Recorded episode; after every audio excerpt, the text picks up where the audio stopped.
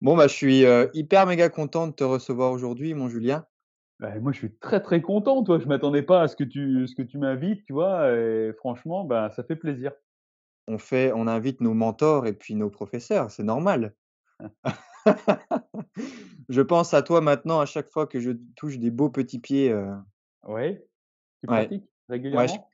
je pratique, régulièrement, ouais et pour tout te dire, même si je suis, très humble et puis, heu, je vais pas forcément chercher à, comment dire? À rémunérer tout rémunérer tout ce que je fais, tout ce que je pratique. Il y a quand même certains de mes clients qui m'ont demandé, de que je que je leur fasse, en fait. Donc je mets beaucoup en application, en fait, je fais souvent des des séances où j'allie respiration et réflexologie. excellent, bah, parfait. Voilà, donc je peux faire, vois, 30 minutes de respi et je termine par 30 minutes de réflexo, où je fais pas mal de body scan, je fais de la cohérence cardiaque, je fais, peut-être même un peu d'hypnose, mais je suis pas Mmh encore très bon dedans donc ça ça marche bien et si les gens se laissent porter par la voix, ça va bien et puis après on finit par la réflexo, même si, tu vois, le dernier que j'ai fait, c'était la semaine dernière et elle avait des bonnes tensions, j'appuyais sur les reins et cetera, enfin, je sentais vraiment ce grain de sable qui était hyper contracté et je mettais, vraiment à peine de la de la pression dessus. La personne, elle faisait des bonds, quoi. Ouais et ouais, c'est ça, il faut adapter il faut adapter en fonction de la personne, en fonction de du ressenti, enfin, ton ressenti, du ressenti de la personne, c'est ça, il faut adapter. Ça veut dire Mmh. que ça prendra du temps pour cette personne pour justement soigner ce ce cette zone-là, tu vois? Ah bah, carrément, après c'est souvent ils mes mes «clients» entre guillemets, mes athlètes, heu, me connaissent par, heu, mon envie de toujours expérimenter des choses et puis, vois, il y a une séance où ils peuvent me dire: «Bah, vas-y, heu, dis-moi ce que tu as dans la tête» et on peut faire de la respiration, on peut faire du froid, on peut faire, de l'exercice physique. Bon, ça reste quand même mon mon corps de métier et je fais ça principalement, tu vois? Mais, du coup, aujourd'hui, ça ça ça ça vient aussi avec la réflexo et puis, et puis voilà, il y a plein de choses à voir. Je fais aussi pas mal de posturologie en reprogrammation neuroposturale. Je sais pas toi si c'est un sujet ou si c'est, heu heu, des connaissances où tu es allé un peu piocher là-dedans? Non, je suis pas allé là-dedans. Je me suis arrêté, là, en route. Là, je sais que c'est le truc un peu où il y a beaucoup de personnes qui qui se mettent dessus en ce moment, peu à la mode, et oui, c'est à la mode, mais à la on va dire, c'est à la mode. Des fois, il y a des modes qui sont, heu, gnangnan, mais là, oui, c'est utile, tout ce qui est cette, reprogrammation posturale. Voilà, après, il faut c'est comme tout, quoi. On peut pas tout se for Ah bah former oui. sur tout. Faut du temps, faut de l'argent, faut faut voir ce qu'on veut faire aussi de de notre propre activité, quels sont nos objectifs personnels et moi, dans l'heure à à l'heure actuelle, c'est c'est pas la c'est pas ma priorité. Mmh et et toi, si on revient un peu à la réflexologie plantaire, tu peux nous expliquer un peu ton parcours là-dedans? Comment tu as connu ça? Et puis, tu sais, la réflexo, ça peut être vite perçu aussi comme une pratique, qui peut, entre guillemets, même si aujourd'hui, heu, je pense qu'il y a pas mal, heu, de connaissances à ce sujet, de «preuves» entre guillemets, mais c'est quelque chose qui peut être, très vite, dans le monde du mystique, tu vois? Du cosmique où on se dit, heu: «C'est pas parce que je touche mes pieds que ça va avoir une, réaction ou voire même, voilà, une une conséquence par rapport à tout ce que tout le massage que je peux mettre en place». Qu'est-ce que tu peux nous dire un peu sur tout ça? Dé déjà, par rapport à ce que tu viens de me dire, tu vois, il y a il y a il y a 15 jours, je parlais avec quelqu'un et c'était c'était un homme, une cinquantaine d'années. Il me dit: «Ouais, mais les trucs comme ça, moi moi, j'y crois pas, j'y crois pas». J'ai dit: «Mais tu sais, il y a pas besoin d'y croire, hein, il suffit juste de se laisser toucher les pieds, puis tu verras y a pas besoin Ouais. d'y croire quoi, on Mmh. verra bien ce qu'il arrivera, le corps fera ce qu'il voudra». Mais pour en revenir à ta question initiale, mon parcours au niveau de la réflexologie, comment j'ai découvert ça? Tout simplement quand j'ai, heu, quand je me suis formé à la naturopathie, heu, l'école que que j'ai fréquentée, heu, pendant 2 ans et bien c'était il y avait le dans le cursus de la réflexologie plantaire et il y avait tout le cursus de réflexologie plantaire. C'est-à-dire que pour, qu'on puisse dire, «Je suis réflexologue», même si c'est un métier qui est pas reconnu en France, en Mmh. en gros, il faut, heu, 64 heures de formation. Donc heu, c'était dans le cursus et et moi, je vais t'avouer, c'est que quand quand j'ai commencé, heu, moi, l'histoire de toucher des pieds, heu, je me suis dit: «C'est quoi ce truc?» et j'ai failli pas faire l'école de naturopathie parce que je dis: «Non, mais moi ça m'intéresse pas de passer 64 heures à à apprendre à toucher les pieds quoi, enfin des massages des pieds, c'est c'est pas mon truc» et j'ai failli pas le faire et après j'ai dit: «Bon, c'est bon, je me lance, je verrai bien» et bah, quand j'ai posé les mains sur les pieds la première fois pour la séance, j'ai dit: «Paf, c'est génial, c'est pour moi». C'est pour moi et alors il y a 1, il y a eu le ressenti, individuel. 2, ben, moi je je suis un ancien militaire donc tu sais, je fais ce qu'on me dit, mais en appliquant les consignes, en faisant de donnant le meilleur de moi-même. Voilà, parce que j'ai envie d'être bon dans ce que j'apprends et j'ai envie d'être bon dans ce que je fais.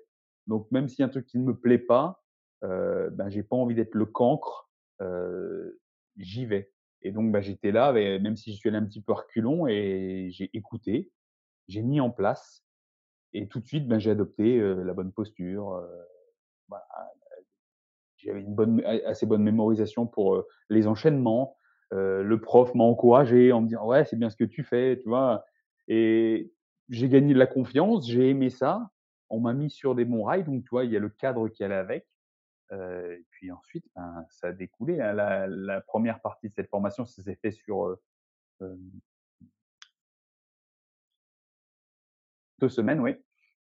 Donc 2 semaines consécutives. Au bout de la 1re semaine, le top, je suis rentré chez moi, j'ai pratiqué sur ma femme, je sais qu'il y avait de la famille, toute la famille est passée, et franchement, tu vois, j'ai pratiqué, pratiqué. La 2e semaine, on a continué le cursus à l'école et heu, pareil, j'ai bien j'avais bien bien absorbé la la 1re semaine, bien pratiqué. Je pratiquais sur moi, heu, le soir parce que j'étais j je c'est j'ai fait cette école à Nice. Moi, je suis pas de Nice, donc je je louais une chambre d'hôtel, heu heu, toute la semaine et je rentrais le week-end Mmh. et heu et je pratiquais sur moi, je révisais, je regardais mes cours et puis en fait, la 1re chose c'est comme tout, c'est quand tu apprends une nouvelle compétence, ben, derrière, si tu veux l'entretenir, il faut pratiquer.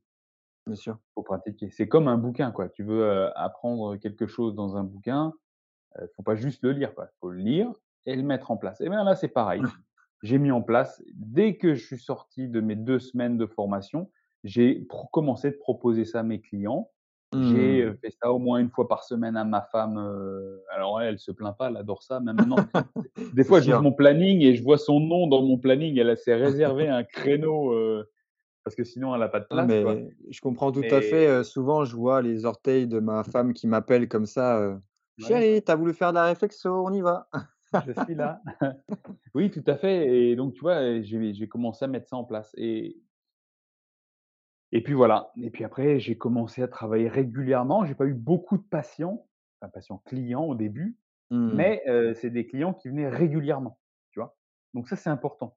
Des fois, tu as Bien pas sûr. besoin d'avoir beaucoup de clients, il suffit d'en avoir qui viennent régulièrement, heu, ils sont satisfaits, heu, ils voient les les bienfaits, ils voient les bienfaits surtout, les bienfaits immédiats pendant la séance où il y a une, heu, relaxation, une décontraction, un relâchement et Mmh. c'est surtout ce qui est bien, c'est quand tu reçois un petit SMS le lendemain et les jours suivants en disant: «Ah ben, le transit, ça va mieux. Ah ben, je dors mieux. Ah ben» voilà, donc ça, ça fait toujours plaisir et ça montre que ça marche, qu'on y croit ou qu'on n'y croit pas. Et donc voilà, ça ça c j'ai commencé comme ça. Et ça, je te parle de ça, c'était en 2013. J'ai appris ça en 2013, donc tu vois, là, ça fait un peu plus de 9 ans que je pratique. Mmh. et en 9 ans, bah, j'ai j'ai touché un un bon paquet de pieds, quoi, un bon paquet de pieds. Et et voilà, heu, j'ai fait ça au début, heu, à mon domicile. Je je me déplaçais aussi, je je proposais d'aller chez les personnes pour, heu, faire, heu, pour, heu, pratiquer la séance. Heu, j'avais aussi une une amie qui avait un institut un peu, d'amincissement, et heu, Mmh. j'allais, heu, pratiquer là-bas, de temps en temps. Donc heu, j'ai pu toucher vraiment tout type de pieds, de du pied de bébé jusqu'au pied de senior, du voilà, du pied de bébé jusqu'au, cin heu, taille 52, heu, voilà, de l'homme, de la femme, des gens qui vont bien, des gens qui sont malades, des gens qui ont des pathologies en tout genre, heu, toujours en gardant à l'esprit que cette réflexologie là-bas, c'est pour, aider les gens à solutionner des problèmes ou les accompagner, dans des Mmh. pathologies. Moi, j'ai pu remarquer justement en pratiquant beaucoup, heu, bah, dans mon studio ou pour mes prestations que, ça ça avait quand même cette force de créer une connexion quand tu touches vraiment le pied de la personne. Je peux avoir, tu vois, certains clients qui, de base, même avec le mouvement, même s'ils arrivent à s'ouvrir de plus en plus, parce que notamment je travaille beaucoup sur les réflexes archaïques, mais je me suis rendu compte qu'ils étaient le plus ouverts, c'est vraiment quand je donnais cette connexion-là, main-pied si tu veux, où ils sentaient vraiment, bah, des mains bienveillantes, des mains qui essayaient de trouver, les zones qui, voilà, qui étaient sous tension ou qui peut peut-être posaient problème et comment toi est-ce que toi déjà, toi tu ressens ça aussi? Cette capacité à ces personnes-là de s'ouvrir? Est-ce que tu as aussi une explication peut-être derrière tout ça? Et 2e chose, ah je suis fou, je parle de 2 choses en même temps, mais c'est aussi, cette capacité une fois qu'on a trouvé cette connexion entre nous, d'ensuite faire limite, tu vois, c'est limite un cours de de d'anatomie que tu fais à la personne où elle elle aime bien te demander: «Ah ça me fait mal, c'est quoi? Et puis, là, qu'est-ce qu'on fait?» et puis, puis au final à la fin elle ressort, bah, elle connaît à peu près, heu, son système digestif, elle connaît à peu près son système urinaire, où est-ce que ça se situe maintenant? Et du coup, heu, je trouve que ça apporte et ça amène de m de de de manière ludique, de façon ludique, à une meilleure compréhension holistique de son corps. Bien sûr, ben, là, ce que tu décris, en fait, on se rend compte que, tu vois, ben, c'est bien j'imagine bien que tu tu pratiques ça avec des adultes et tu Ouais. te rends bien compte que, ben, leurs, heu, leurs notions d'anatomie, sont très lointaines, très basiques, heu et ils connaissent pas leur corps et je pense que c'est un un point faible dans dans notre société, dans notre monde, tu vois? De on on se soucie de tout ce qui se passe autour de nous, mais on ne se soucie pas de ce qui se passe à l'intérieur de nous. On ne sait pas de quoi nous Mmh. sommes faits et comment nous sommes faits. Je pense que c'est, heu, une des 1res raisons pour la lesquelles, heu, les êtres humains sont sont se sentent si mal en ce moment, tu vois?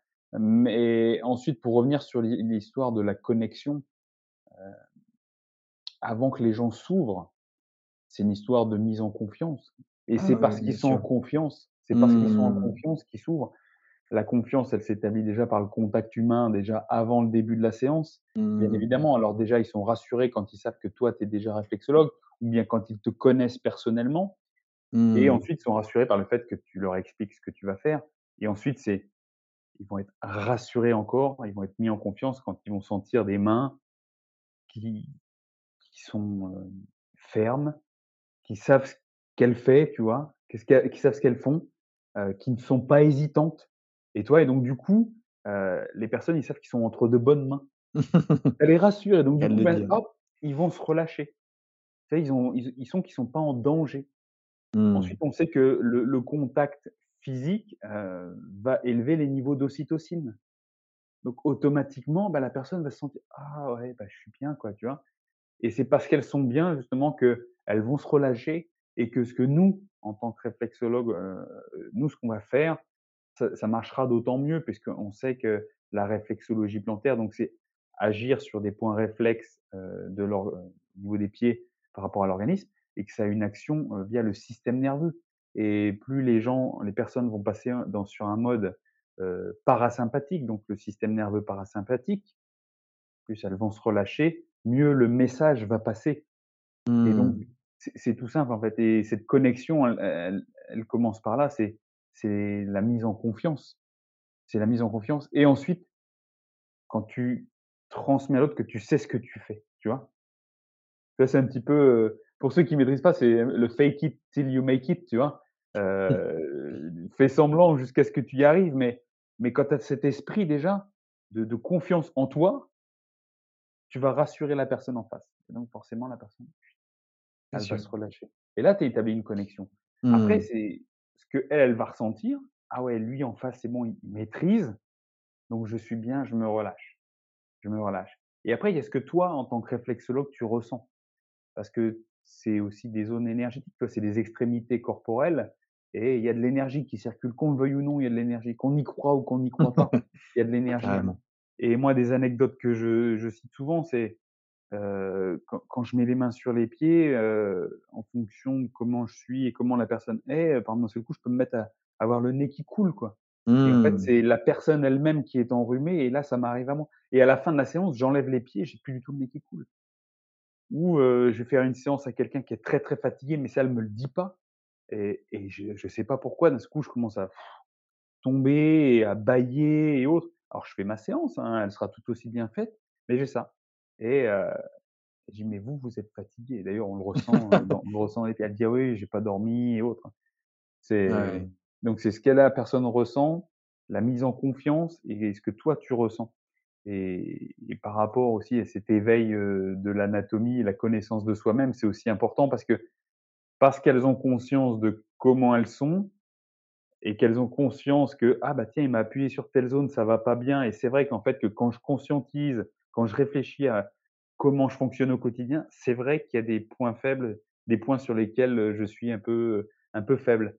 Donc Mmh. ah bah oui, tiens, il faudrait peut-être que je prenne soin de ma santé et donc la prochaine fois que je reviendrai voir le réflexologue, quand il stimulera ces points, normalement ça devrait faire moins mal ou il devrait y avoir moins de de, mmh, de petits, heu, de heu, cristaux comme on dit.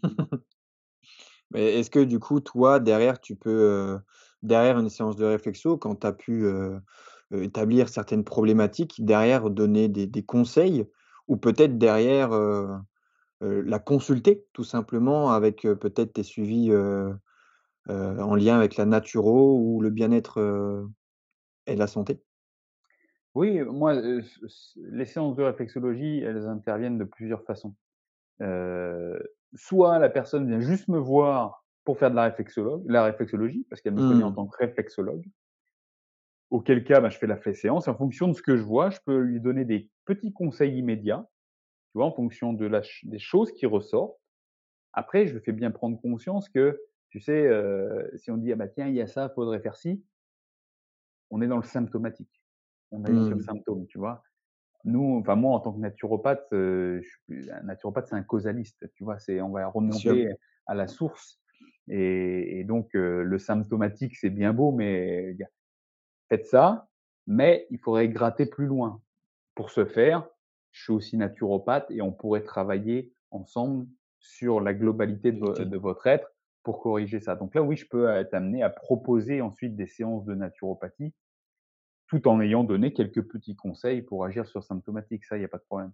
Ensuite, je peux aussi agir en naturopathie, en premier avec la personne et dire: «Ah ouais, il y a ça, il y a les points faibles qui ressortent et pour stimuler l'organisme ou pour rééquilibrer l'organisme, eh bien écoutez, monsieur, madame, on peut également, heu, je peux vous proposer une séance de réflexologie courte, longue, heu, 1, 2, plusieurs, en fonction de comment vous réagissez, pour vous aider, pour vous accompagner à mettre ça en place».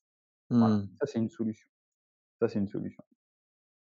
Ah bah, c'est top, c'est ouais, c'est mettre, des cordes à son arc et proposer, bah, des des solutions et et comme on en a parlé juste avant, peut-être que c'est ce genre de pratique qui va éveiller la personne, parce que les les gens ont pas du tout cette, ça dépend lesquels et comme tu dis, il y a des gens qui croient plus ou moins aux énergies, aux choses comme ça. Mais heu, peu importe quand même qui tu vas avoir sur, heu, ton fauteuil ou sur ta table pour de la réflexion, heu, ils vont tous sentir quand même quelque chose. Ils vont tous se dire: «Ah ouais, quand même, il faut le vivre pour le comprendre» et on a quand même ces connexions du pied jusqu'au reste du corps. Du coup, est-ce que toi, tu peux nous dire un petit peu, comment ça ça ça ça fonctionne, cette connexion entre tes pieds et tes tes organes? Est-ce que justement, c'est connecté uniquement avec des organes? Est-ce que c'est, heu, voilà, est-ce que, il y a des croyances vis-à-vis de ça? Et et puis c'est déjà pas mal. Ouais. Voilà. Bah, si on reste sur un point de vue mécanique, Mmh. d'un point de vue mécanique, heu, la plante des pieds, c'est une des zones où il y a le plus de terminaisons nerveuses, Mmh. au niveau sensibilité. Donc automatiquement, heu, voilà, tu auras une grosse une grosse, heu, connexion, heu, avec le reste du corps. Ensuite, te dire comment ça peut atteindre un organe, moi je vais te dire, on a beau m'expliquer dans les livres, c'est comme ci, c'est comme ça, je vais te dire au final, j'en sais rien. C'est on me dit que c'est comme ça, tu vois? Mmh. Parce que tu vas appuyer sur telle zone, hop, ça va remonter à ton cerveau qui va qui va répercuter ça sur l'organe. Mais au final, voilà, c'est juste une représentation aussi mentale qu'on se fait se Mmh. fait. Toujours. Ensuite, c'est l'expérience de terrain qui fait que tu tu te dis: «OK, oui, c'est parce que je le fais. Je crois, ce qu'on m'a dit, je crois ce qu'on m'a appris, je le pratique et après j'observe ce qui se passe vraiment. Et pour, voilà, pour répondre à ta question simplement, oui, quel est le mécanisme? Ben, Si je te répète le mécanisme comme on apprend dans les bouquins, comme moi j'ai appris, voilà, tu appuies sur une zone du pied qui est connectée avec des, des, terminaisons nerveuses. L'influx nerveux remonte au niveau du cerveau et ensuite ça va redescendre sur la zone, sur l'organe qui est innervé au niveau de la zone du pied. Voilà, c'est ça. Mmh. Après, si on essaye de partir plus dans le côté énergétique, peut-être que c'est aussi le pouvoir de l'intention. Tu vois, Mmh. Tu as peut-être de la magie là. c'est magique. Tu sais, tout est possible dans notre monde. Moi, je pense pas qu'on puisse dire oui, c'est comme ça. Parce que Mmh. si aujourd'hui je te dis c'est comme ça et que dans 10 ans on te sort c'est autre chose, on te dira chose. bah, Julius il racontait des conneries. Quoi. et donc voilà, je pense qu'il n'y a pas de vérité vraie. Ensuite, il faut se dire une chose. Tu vas toucher les pieds. Tu vas toucher des zones réflexes. La personne en face, si tu l'as bien mise en confiance, elle est vraiment complètement relâchée. Et ce simple relâchement, C'est déjà beaucoup. peut-être que sans rien faire ou juste en faisant des, ce que j'appelle des papouilles d'esthéticienne, tu aurais peut-être le même résultat. Alors je vais te dire, moi en tant que réflexologue professionnel, jamais je me suis amusé à juste mettre la personne en confiance et faire des petites papouilles pendant, pendant 30 minutes, tu vois, euh, parce que je suis pas comme ça. Mais peut-être que ça aurait le même effet, tu vois? Pourquoi? Parce que la personne qui reçoit se met tellement dans un état de décontraction qu'au final, c'est ce, ce dont elle a besoin pour être rééquilibrée, pour permettre à son organisme de se rééquilibrer. Mmh. Parce que la réflexologie, certes, c'est appuyé sur des zones réflexes qui correspondent à des organes, mais il ne faut pas aussi oublier que c'est quelque chose, c'est un moment de bien-être. Et c'est parce qu'on se sent bien, qu'on se sent mieux, tu vois, que ça va mieux fonctionner dans ton corps. Mmh. Tu vois? Je pense qu'il y a aussi beaucoup de ça. Je pense qu'il y a aussi beaucoup de ça. Après, pour les gens qui n'y croient pas, j'ai des, des, gens, des gens qui viennent, tu vois, à reculons, euh, ou qui restent avec les qui, qui, qui se décontractent Et pas, qui ont, les des pieds. yeux, qui ont les yeux grands comme ça euh, face à toi pendant, pendant une heure pendant la séance, euh, peux te dire que ben, il n'y a pas d'état de décontraction réel, mmh. parce que la personne elle est vraiment, euh, j'en ai par exemple qui sont vraiment stressés et donc du coup ben, dès que tu touches sur une zone, il y a des pieds qui, qui, qui, sautent comme ça et la moindre petite douleur, ah, ah, ah, comme ça, donc tu dis, un, il n'y a pas, il a pas l'état de décontraction. Donc ça peut pas être ce relâchement qui influence l'effet rééquilibrant euh, de la réflexologie. En revanche, je le refais et le côté mécanique, en appuyant vraiment sur les zones, en fonction de leurs besoins, bien sûr, en fonction de, de ce qu'on avait établi avec la, le client, euh, et ben, on se rend compte quand même que ça fonctionne. Un exemple, trouble du transit, trouble de la digestion au niveau de l'estomac, la personne très stressée, qui s'endort pas, qui se relâche pas, parce que ça arrive vraiment. Hein, j'ai beaucoup de Bien personnes sûr. comme ça. Mmh. Tu te dis bon bah ok, c'est pas l'effet parasympathique qui fait que son système digestif ira mieux, mais le côté mécanique par les simples pressions sur les zones réflexes du pied, par le retour des clients. Après ils me disent ah, ok c'est bon bah ah bah ma digestion au niveau de l'estomac ça allait mieux les jours suivants. Ah ben le transit ben ça s'est débloqué. Tu vois? Donc il y a ce côté Mmh. aussi mécanique. C'est sûr, pour moi, c'est sûr. On va appuyer sur les zones réflexes, ça va fonctionner plus ou moins bien. Pour moi, ça fonctionnera encore mieux si la personne est vraiment relâchée. Mais je suis sûr qu'il y a aussi côté placebo où juste en touchant les pieds, la personne se relâche vraiment et Mmh. intérieurement, euh, ça ferait le boulot tout seul. Et, et, et s'il y a une personne qui euh, aime bien euh, soigner le mal par le mal et que quand tu le touches, ça lui fait déjà mal, ça le bondit, mais elle te dit que ça, ça lui fait du bien. Toi, dans ces moments-là, tu es plus euh, à te dire, on va quand même essayer d'aller un peu plus tranquille ou tu vas vraiment donner ce que pense être bon pour la personne? En fait, la personne, elle croit savoir ce qui est bon pour elle, Ouais, c'est ça le truc. mais c'est pas elle qui est réflexologue. Voilà. Après, il faut aussi avoir une approche, euh, une approche holistique. Euh, tu passes sur une zone. Il y a peut-être un point qui va être sensible. Et on sait tout ce que c'est. Hein. Toi, tu es sportif aussi. Donc, il y a des quand tu te fais masser des fois: «Ah tain, ça fait mal, mais vas-y appuie un peu plus parce que Ouais, ça ouais, fait du bien». C'est une douleur qu'on aime bien. C'est bien, mais heu, on sait très bien que, ben, la on va pas passer 1 heure à se faire, heu, enfoncer le coude dans les lombaires, heu, bah, pareil, c'est pareil sur les pieds. Parce qu'au final, ce serait pas productif. Certes, on aurait peut-être relaxé une zone, mais Mmh. peut-être que si on prend en compte sur le au niveau de la réflexologie plantaire, si on parle par exemple du système digestif, heu, si tu appuies sur un point du système digestif, moi je pense que tu as tout faux qu'on a tout faux. Parce qu'en fait, c'est un système. On parle Mmh. d'un système, d'un ensemble et donc se focaliser sur une zone, oui, ça peut faire du bien à la personne, mais ensuite si on veut vraiment que cette personne ait des résultats, il faut prendre en compte la globalité, le système, le système et pas juste le point douloureux. C'est comme tu vas chez un ostéo, as mal à l'épaule, mais avant de te tou il va peut-être pas te toucher l'épaule, il va te regarder les cervicales, heu, la colonne vertébrale, le bassin, les chevilles, il va regarder il va prendre dans l'ensemble. Si tu vas chez Mmh. un ostéo, il dit: «J'ai mal à l'épaule» et il il fait juste un petit massage de l'épaule, ah ça fait du bien, heu, je suis pas sûr que le problème soit résolu à la fin, tu vois? Donc je pense que nous, en tant que réflexologue, c'est aussi ça. C'est la zone est est douloureuse, ah ça fait du bien, ben non, ouais, je vais passer un petit peu de temps dessus, heu, si surtout si je sens que c'est une zone qui est qui est congestionnée, contractée, qui a besoin d'être travaillée, mais je vais pas passer tout mon temps dessus. Je vais passer dessus, je vais continuer sur le système et peut-être que pendant une transition d'un système à un autre, hop, je vais dessus. appuyer dessus. De temps en temps, tac, tac, tac, je fais autre chose, hop et je reviens dessus. Tu vois? Pour faire en sorte qu'il y ait une stimulation un peu tout au long de tout au long de la séance. Mmh. Et est-ce que tu as aussi essayé de de t'informer ou de te former sur les autres techniques de réflexo comme le palmaire, comme, heu, l'auriculaire, comme, heu, toute autre technique qu'on peut trouver, heu, en réflexo? Oui, bah, je me suis penché bien sûr sur le la réflexologie palmaire, hein, parce que c'est quelque chose de de très enfin, assez simple déjà pour faire sur soi-même, hein, déjà, Carrément, et vrai. moi, je l'applique sur moi-même, assez régulièrement, puis c'est facile à faire. Moi, je me rappelle aussi pareil, tu vois, mon mon père qui est décédé depuis, quelques années, quand Mmh. il était, heu, à l'hôpital en en fin de vie, ben, les pieds, c'était pas possible, hein, hop, je faisais de la réflexologie palmaire, tu vois? Ça lui faisait du bien. Ça, c'est des choses aussi comme ça, puis tout le monde n'est pas n'est pas, à l'aise avec le fait de se faire, faire une réflexologie au niveau des pieds, tu vois? Mmh. Donc ça, c'est c'est pratique les mains, c'est accessible.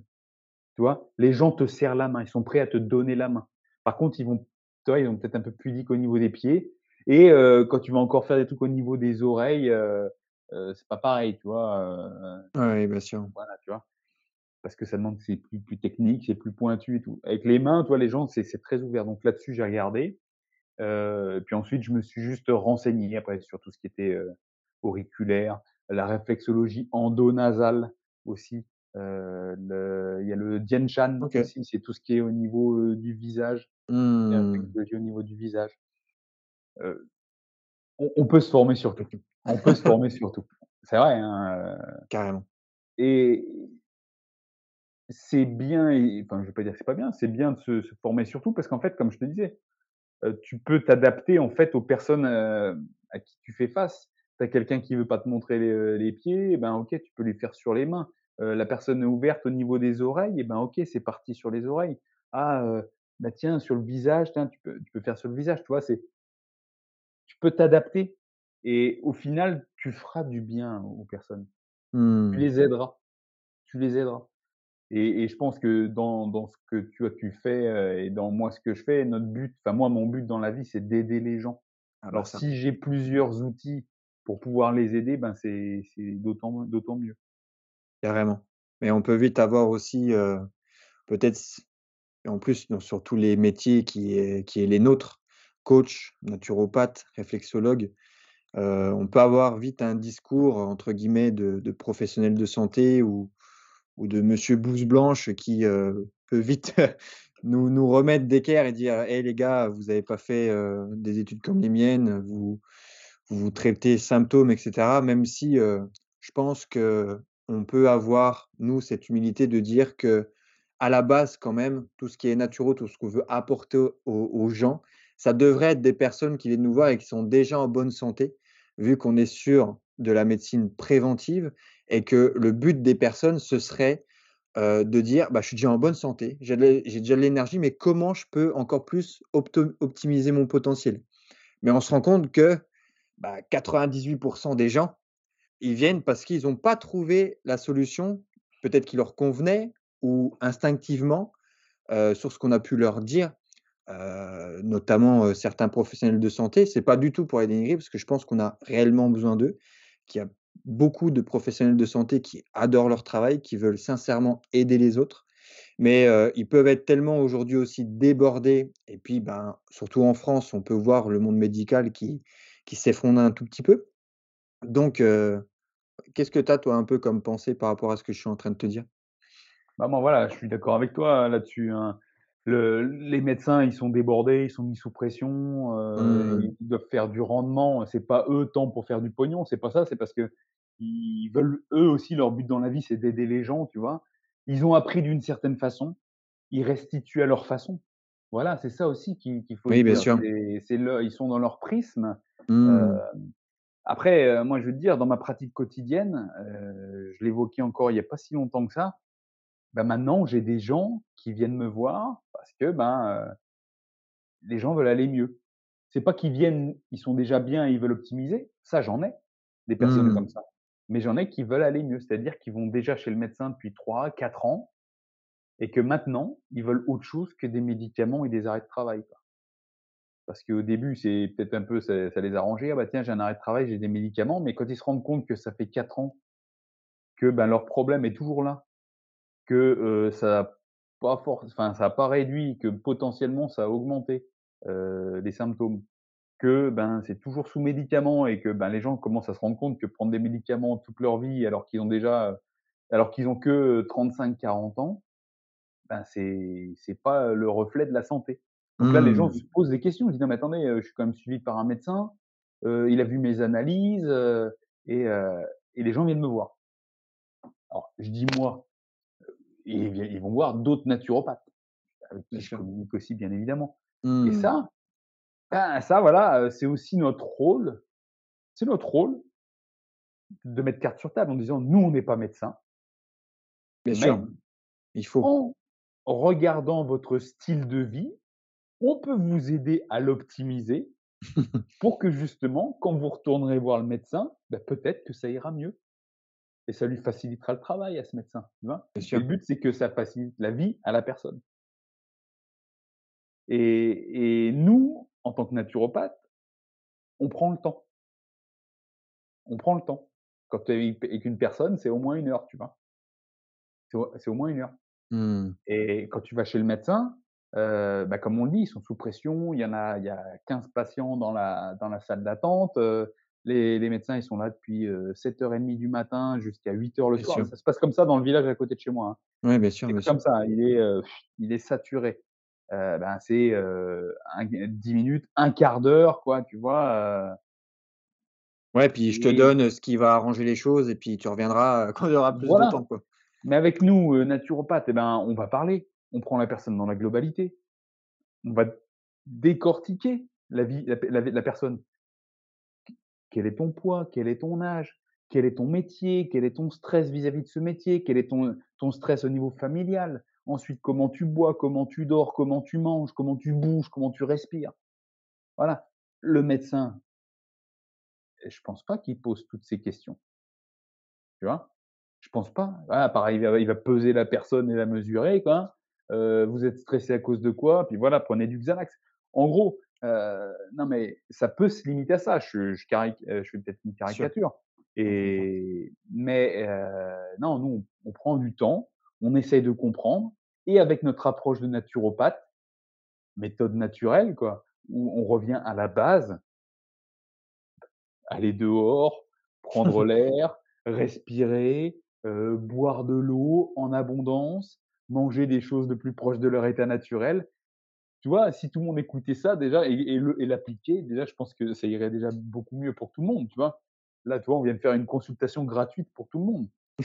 Mais non, mais au final, si tout le monde l'appliquait, heu, il y aurait pas mais simples.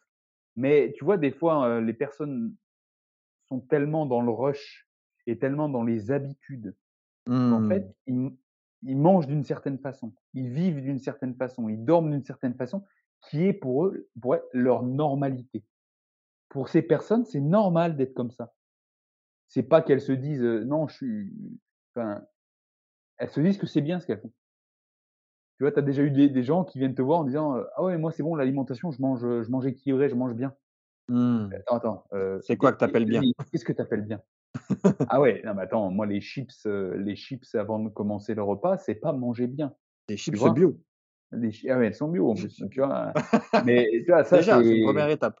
Voilà, c'est pas forcément manger manger bien quoi, tu vois? Quand tu t'aperçois qu'il y a plus de 50 de l'alimentation qui est transformée chez la personne, je dis: «Non mais ça, tu vois, c'est transformé, c'est ça peut être bio, heu, ou pas, mais même bio, c'est transformé, c'est pas forcément le plus naturel». Alors bien sûr, hein, il faut il faut être modéré là-dedans, hein, dans dans dans Oui, approche, Mmh. mais hem, voilà, il faut il faut que les gens se rendent compte que leur normalité n'est pas forcément la chose qui est bonne pour elles. Mmh. C'est ça aussi. Mais le quand tu vas quand elles vont chez le médecin, le médecin va pas décortiquer ça. Nous, c'est notre boulot, on a appris ça. On a appris ça, à décortiquer, heu, le, le style de vie des personnes pour voir comment on peut rééquilibrer par rapport à leurs objectifs ou par rapport à comment elles voudraient qu'on qu'on l'aide par, par rapport à certains symptômes, par exemple. Mmh. Bah, je trouve aussi l'une des différences, là, pour rester un petit peu sur le domaine des professionnels de santé et comme on a pu parler des médecins, ce que je peux remarquer contrairement, entre guillemets, par rapport à un naturopathe ou quelqu'un qui est passionné par, le monde du vivant ou, par, la santé, la recherche, l'exploration, c'est que justement, avant d'aider vraiment les autres, il l'a fait sur soi-même. Il a expérimenté les choses, alors qu'on peut vite quand même retrouver des médecins qui donnent certainement des beaux conseils parce que les études sont quand même approfondies et qu'il doit y avoir un sens quand même, un minimum, j'espère, à tout ce que tout ce qu'on leur apprend.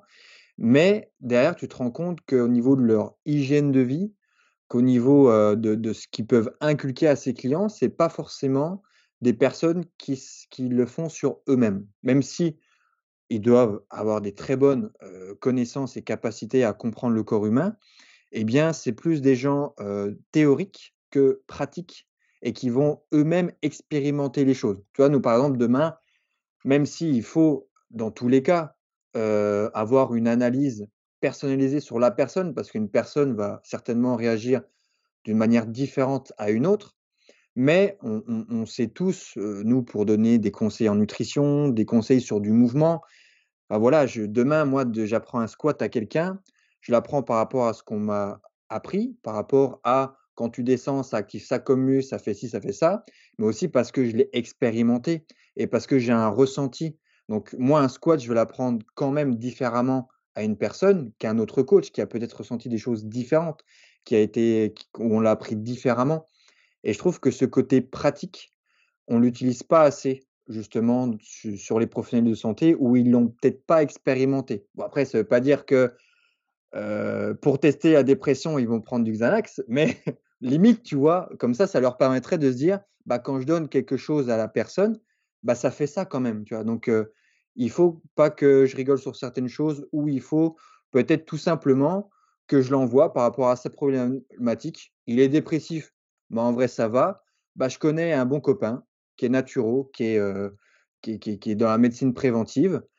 Va le voir, lui, va te donner des bons petits conseils pour pouvoir améliorer ton ton ton ton environnement et ton ton ton mode alimentaire et tu verras que ça ira mieux. Ah mais là, totalement, mais tu vois, par rapport à ce que tu dis, par rapport aux médecins, moi je pense pas qu'ils enfin je j'ai pas fait de formation, je sais pas trop de quoi est Bien sûr. constituée leur leur, heu, leur, heu, leur formation, mais Heu, je pense pas que leur métier soit de tester des des des des diètes, de tester les méthodes de respiration. Non, je pense que leur métier, c'est c'est de, heu, décrypter des symptômes pour pour donner un nom aux symptômes et à à la maladie, tu vois? Mmh. Pour ensuite donner le bon médicament. Je crois que c'est ça, en fait. Est-ce que tu connais, peut-être au niveau de de l'histoire, ce qui a fait qu'on est arrivé justement à cette, heu, à ces ces ces cette, heu, cette médecine où on va privilégier plutôt ça que parce que quand on remonte, bah, preuves du temps, l'histoire, bah, on se rend compte que les plus grands médecins qui sont, comme «ceux d'aujourd'hui» entre guillemets ou qui étaient reconnus comme ceux d'aujourd'hui, c'était des médecins qui utilisaient toutes ces méthodes-là de respiration, de naturopathie. Les Mais médecins se disaient naturopathes même à l'époque. bien sûr, mais tout tout tout ça, c'est, heu, lié à l'émergence, des de des de l'industrie pharmaceutique. Ni plus ni moins, quoi. Faut pas se voiler la face. Voilà, faut pas se voiler la face, c'est ni plus ni moins avec ça, c'est un business et ben, à la fin, il faut vendre des médicaments, quoi et à qui on vend les médicaments? Aux gens malades. Qui voit les gens malades? C'est eux, ce sont les médecins. Heu, qui va prescrire les médecins les les médicaments? Ce sont les médecins, donc heu, il faut leur apprendre à, heu, recommander les médicaments, mettre un nom sur Mmh. les les maladies, mettre un nom sur les symptômes et dire: «OK, telle maladie, tel symptôme, tel médicament». Voilà, je pense que c'est comme ça.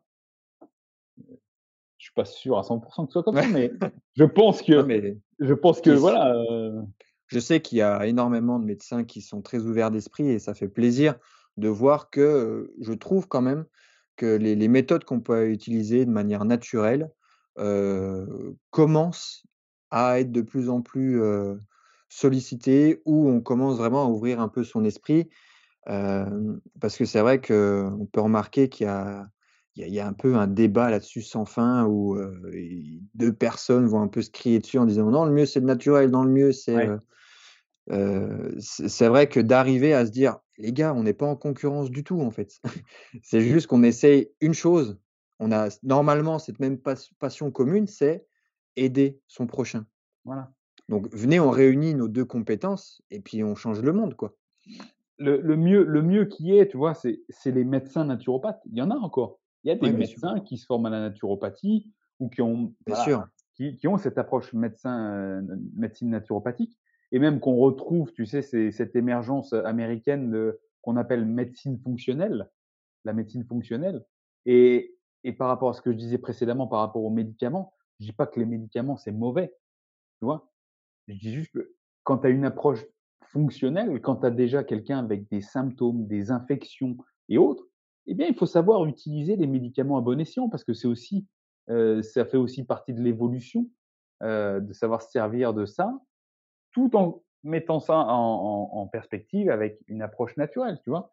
Tu as besoin Mmh. de lutter contre une infection, heu, carabinée, bah, tu vas prendre des médicaments, mais en parallèle, tu vas agir sur l'alimentation, sur peut-être des choses plus naturelles aussi pour accompagner, heu, la personne, quel que soit le problème, tu vois? Heu, comme ils appellent, médecine intégrative, médecine fonctionnelle, les médecins sûr. naturopathes, ça c'est très bien et c'est vrai qu'on est toujours dans le débat: «Oui, les médecins et les médicaments, c'est pas bien. Nous, les naturopathes, c'est naturel, c'est bien» et puis de l'autre côté, ils disent: «Ah mais vous, vous êtes des des allumés, heu, avec le jeûne et l'homéopathie, heu, ça marche pas». Enfin bref, tu vois ce que je veux dire, quoi? C'est des des il discours une stériles et sans fin. C'est pour ça que même si on va, heu, parler et ce que j'ai pu dire a avant, ça peut ressembler comme une critique, c'est plus une critique du système qu'une critique des personnes, bien bien évidemment, tout le sûr. monde l'aura compris, hein. Bah, oui, oui, Heu, bien sûr. mais heu, au final, comme tu l'as dit, nous on veut ce qu'on veut, notre but, c'est aider les gens les gens à aller mieux et et si bien évidemment on pouvait travailler tous en coordination, heu, être tous ouverts d'esprit, ben ça ça n'en irait que mieux. Mmh. Puis c'est vrai que c'est des choses qui sont au final, c'est c'est un peu les les les médias qui qui font penser à ce genre de choses parce que c'est vrai que, quand on est amené à rencontrer, moi j'ai été amené à coacher des médecins ou à rencontrer des médecins, et puis, qu'on puisse échanger, qu'on puisse discuter et puis qu'il y a plein de médecins qui trouvent aussi que ça tourne pas rond, qu'il y a des choses qui devraient être revues. Il y en a plein, hein, je pense vraiment. Mais c'est vrai qu'on au final, je peux remarquer que c'est vite la télévision, la radio qui peut, heu, je sais pas pour quelle raison, mais nous entrer dans un espèce de conflit alors qu'il l'est pas. Heu, la vérité et la réalité, c'est qu'elle elle l'est pas forcément parce qu'il y a plein, comme tu dis, de gens ouverts, des personnes qui le font avec, toute sincérité et toute honnêteté et puis bah, tu je sais pas si tu as vu la polémique sur, peut-être que tu connais ce naturopathe qui a fait des des stages de jeûne et puis qui apparemment a eu plusieurs morts et puis, ils ont mis ça à la télé, bah, regardez la naturopathie, ce que ça peut faire. C'est on rentre dans un dans un truc, oui et puis derrière tu as les naturaux qui disent: «Mais en médecine, on nous dit pas que, par rapport à certains médicaments, il y a des gens qui sont morts et cetera». un il crée un petit peu ce ce choc, ce débat pour qu'on continue un peu à s'aboyer dessus, alors qu'au final, la réalité, quand tu éteins la télé, elle est tout autre, quoi. Bien sûr, bah, de toute façon, faut pas oublier que les médias, ça n'est qu'un outil du système pour diviser les gens, hein, de toute façon. Donc, heu, que ce soit là pour la naturopathie, mais sur tous les sujets de société, dans tous les cas, heu, balancer des sujets pour qu'il y ait un camp qui dise blanc, un camp qui dise noir et comme ça, au final il y en a qui font leurs affaires, heu, tranquillement. Carrément. Et et toi, quel est, l'outil, on va dire, on va appeler ça comme ça, le meilleur outil que tu as en poche ou en ta possession pour, l'accompagnement des gens? Est-ce que, ah, en restant sur peut-être des méthodes naturelles, ce serait la respiration, l'alimentation, le sport? L'alimentation. L'alimentation, L'alimentation, c'est c'est c'est mon business, comme on dit. et pourquoi, pourquoi l'alimentation? pourquoi l'alimentation? Déjà avant de te dire pourquoi, je vais te dire, moi, quand je fais une séance, de naturopathie je termine par mon chapitre alimentation qui est très, très court au final. Mmh. Parce qu'avant, j'ai décortiqué ce que je te dis, hein, connaissance de la personne, le stress, heu, son travail, sa vie familiale, heu, son je fais de l'iridologie aussi. Tu connais l'iridologie? Ouais. je fais de l'iridologie, donc heu, je je me base aussi sur les photos des iris pour voir le le le Mmh. terrain de la personne, heu, l'hydratation, le enfin, qu'est-ce qu'elle boit, quelle quantité, heu, tac, tac, tac. Le Génial. sommeil, comment elle s'endort, comment elle se réveille, est-ce qu'il y a des réveils, heu, durée de sommeil? Ensuite, hem, à la fin, je parle de l'alimentation et je je demande à la personne de d'écrire une journée alimentaire type. Et bien évidemment je me rends compte que dans l'alimentation, chez pas mal de personnes, il y a des déséquilibres. Si on regarde juste l'image de l'alimentation, Mmh. mais comme je suis persuadé que nous sommes ce que nous mangeons et que nous sommes ce que ce qu'on mange à manger, mais c'est vrai, hein, Ouais. heu et bien, en fait, nos cellules sont ce qu'on a ce qu'on s'est approprié, bien évidemment. Et bah, ça va avoir un impact aussi sur le sommeil. Ça va ça peut avoir un impact sur le stress. Et donc bien évidemment, j'aurai des conseils, je donnerai des conseils sur la respiration, sur la gestion du stress, sur le sommeil et l'hydratation tout en prenant en compte que si on rétablit pas un bon équilibre alimentaire, il y a plein de processus qui ne se passeront pas correctement. Même si on essaye de respirer au mieux, de bien boire la bonne eau et de dormir plus. À partir du moment où, heu, la personne n'aura pas assez de calories pour Mmh. produire de l'énergie, Mmh. Ça n'ira déjà pas. Parce que la base pour produire de l'énergie, certes, il faut de l'oxygène, il faut de l'eau, il faut hein, mais la base, c'est l'apport de calories. Peu et je vais te dire, peu importe la qualité, à la base, il faut des calories. Ensuite, c'est savoir quel apport en macronutriments et quelle répartition en macronutriments la personne a besoin. Voilà, par rapport à ses objectifs, par rapport à comment elle se sent, bien évidemment. Alors je rappelle, hein, Mmh. les macronutriments pour, les personnes qui nous écoutent, protéines, glucides, lipides. Simple. Les protéines, c'est pour les muscles, mais c'est aussi pour la production de neurotransmetteurs, c'est pour la régénération cellulaire. Il faut bien se dire qu'on est fait de de protéines quoi, hein, principalement et de minéraux, plus l'eau, plus de l'eau. Ensuite, les lipides. Les lipides, il faut se dire que les lipides, c'est à la base, de nos hormones, de la production hormonale. Voilà, quand je regarde les les gens qui mangent pas de graisse, je mange pas de graisse et en fait, tu regardes, ah non, il y a aucune graisse dans leur alimentation ou dès qu'il y en a, c'est des fritures ou des huiles, enfin bref, raffinées et Ah autres, c'est parce que sinon je vais devenir gras. voilà, c'est ça. Donc déjà, c'est pas assez d'huile, pas enfin pas assez de de graisse et s'il y en a, c'est pas forcément les bonnes. Donc Mmh. automatiquement, au niveau hormonal, ça peut pas bien se passer. Il peut y avoir des douleurs, des voilà, chez alors chez les femmes, heu, il y a pas assez de graisse, je te parle même pas des des troubles, heu, Ah. menstruels. Ouais, Ça, ouais, c'est ouais. fou. Les C'est gens fou. qui ont aussi des Mmh. douleurs articulaires, les gens qui ont pas de libido, Mmh. voilà. Ça, faut prendre ça en compte. Tout ça avec les apports en en lipides et ensuite les glucides. Les glucides qui, ben, en fonction de si la personne, elle est active physiquement ou pas, si elle dort bien ou pas, ça peut avoir aussi un impact, comment elle est au niveau du stress. comment ça se passe au niveau digestif. Les glucides sont aussi à prendre en compte pour la, la quantification. Donc, un, il faut avoir un bon apport calorique. Mmh. Deux, avoir une répartition en macronutriments propre à, propre à soi, mais déjà Mmh. apporter les le minimum vital à son, à son organisme. Et ensuite, on peut s'attaquer à la qualité, Bien sûr. puisque c'est la qualité et la diversité des aliments qui font qu'on aura les tâches supérieures, les micronutriments, vitamines, minéraux, oligo-éléments. Hein, Comme je te disais au début, il te faut déjà les calories, peu importe la qualité.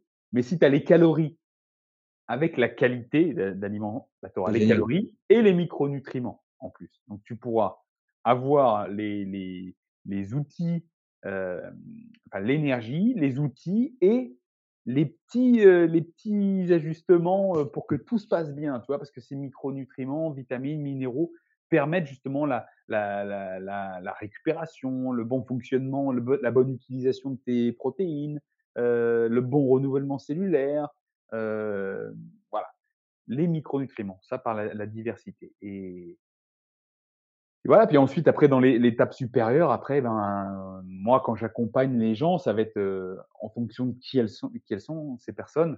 J'accompagne beaucoup de sportifs. Donc, forcément, moi, il y a l'histoire du timing de la nutrition qui est à prendre en compte. Mmh. Là. Et ensuite, au der- en dernier recours, les compléments alimentaires en fonction de ce que j'aurais pu voir dans le, l'anamnèse, hein, dans, dans le bilan global de la personne, en fonction de s'il y avait des symptômes ou, euh, ou des, des éventuels déficits, carences liés à, à un déséquilibre alimentaire. Voilà, je, vois, je vois tout ça. Et donc, c'est cette alimentation à la base, mon outil principal de travail, m'assurer que la personne mange assez, qu'il y a une bonne répartition de macronutriments et une bonne qualité d'alimentation pour apporter assez de vitamines, minéraux, oligo-éléments. Et si besoin, je conseille des compléments pour compléter, parce que ça dépend aussi du système digestif de la personne, de, si elle est capable de, de manger assez. Parce que si tu manges pas assez de calories, ou, ou tu te dis, oh, je fais un, ré- j'en mange pas trop, je fais un régime et tout. Parce que les gens sont toujours orientés perte de poids. Bien sûr. Sachant qu'en fait, quand tu parles avec la personne, tu as tout noté, tu dis, bon, écoute, ma, ma, ma, ma cocotte, euh, ton problème à toi, c'est pas la perte de poids. Il y, a- il y a bien d'autres choses à traiter avant la perte de poids. Quand je dis ma cocotte, c'est gentil, hein, ça peut être aussi. Oui, oui, bien hein. Mais, euh, et, et là, c'est, il faut, il faut, faut bien, bien tout regarder. Hein. Non, c'est vrai. Et, mais toi, tu n'as pas assez de calories. Donc, du coup, ça veut dire que tu t'exposes pas assez à, à beaucoup d'aliments. Tu vois? Donc, si tu restreins tes aliments parce que tu veux restreindre tes calories, automatiquement, tu restreins ta diversité, la quantité de nutriments que tu pourrais ingurgiter.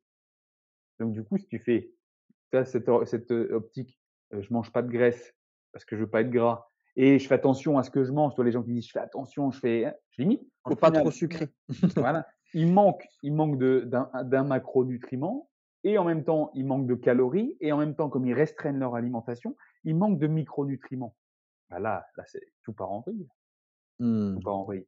Et automatiquement, les gens derrière, il ne faut pas qu'ils s'étonnent, avec euh, une peau sèche, une mauvaise digestion, du, de la constipation. Ah, je suis toujours fatigué. Ou bien un sportif qui te dit Ouais, ben, je m'entraîne, mais je, j'ai toujours des courbatures, je me blesse facilement, ou autre. Ouais, ben faut aussi regarder, faut aussi regarder l'image globale. Mais ces personnes pensent manger bien. Bien sûr. Et, et du coup, toi, tu tu penses qu'un peu le plus le plus gros défaut des personnes, c'est vraiment ce manque de calories ou c'est vraiment se tourner vers des produits transformés, voire même ultra transformés? C'est quoi un peu, aujourd'hui la mauvaise habitude, si on peut partir avec cette philosophie du via negativa Ouais. qu'ont, les gens? Je pense qu'il y a, y y les deux. euh, pas, pas assez de calories et mauvaise répartition en macronutriments. Mmh, Ça commence souvent par là. Et mauvaise répartition en macronutriments, je vais te dire que c'est souvent un déficit en protéines. Souvent, quand mmh, je regarde ce que mangent les gens par rapport à leurs propres besoins, je me rends compte qu'ils sont vraiment en dessous des, de leurs propres besoins euh, en protéines. Et qu'on soit euh, végétarien ou omnivore, hein, tu vois, c'est la oui, même bien chose. sûr. hein, tu Ou carnivore. Non, ça devrait aller carnivore. Ouais, ouais, non, mais même, mais tu vois, il y a vraiment tout tout à prendre en compte, hein, heu, les gens pensent que parce qu'ils ont un bout de viande dans dans leur assiette, Mmh. heu, ou qu'ils mangent de la viande une fois par jour ils ont assez. Après quand tu décortiques toute leur alimentation, en fait, tu te rends compte que c'était quasiment la seule source de protéines qu'ils ont eue en 24 heures et quand c'est une fois de temps quand c'est une fois de temps en temps, ça va, tu vois? Tu peux faire des jours avec, heu, un peu moins de protéines et tout, c'est pas un problème.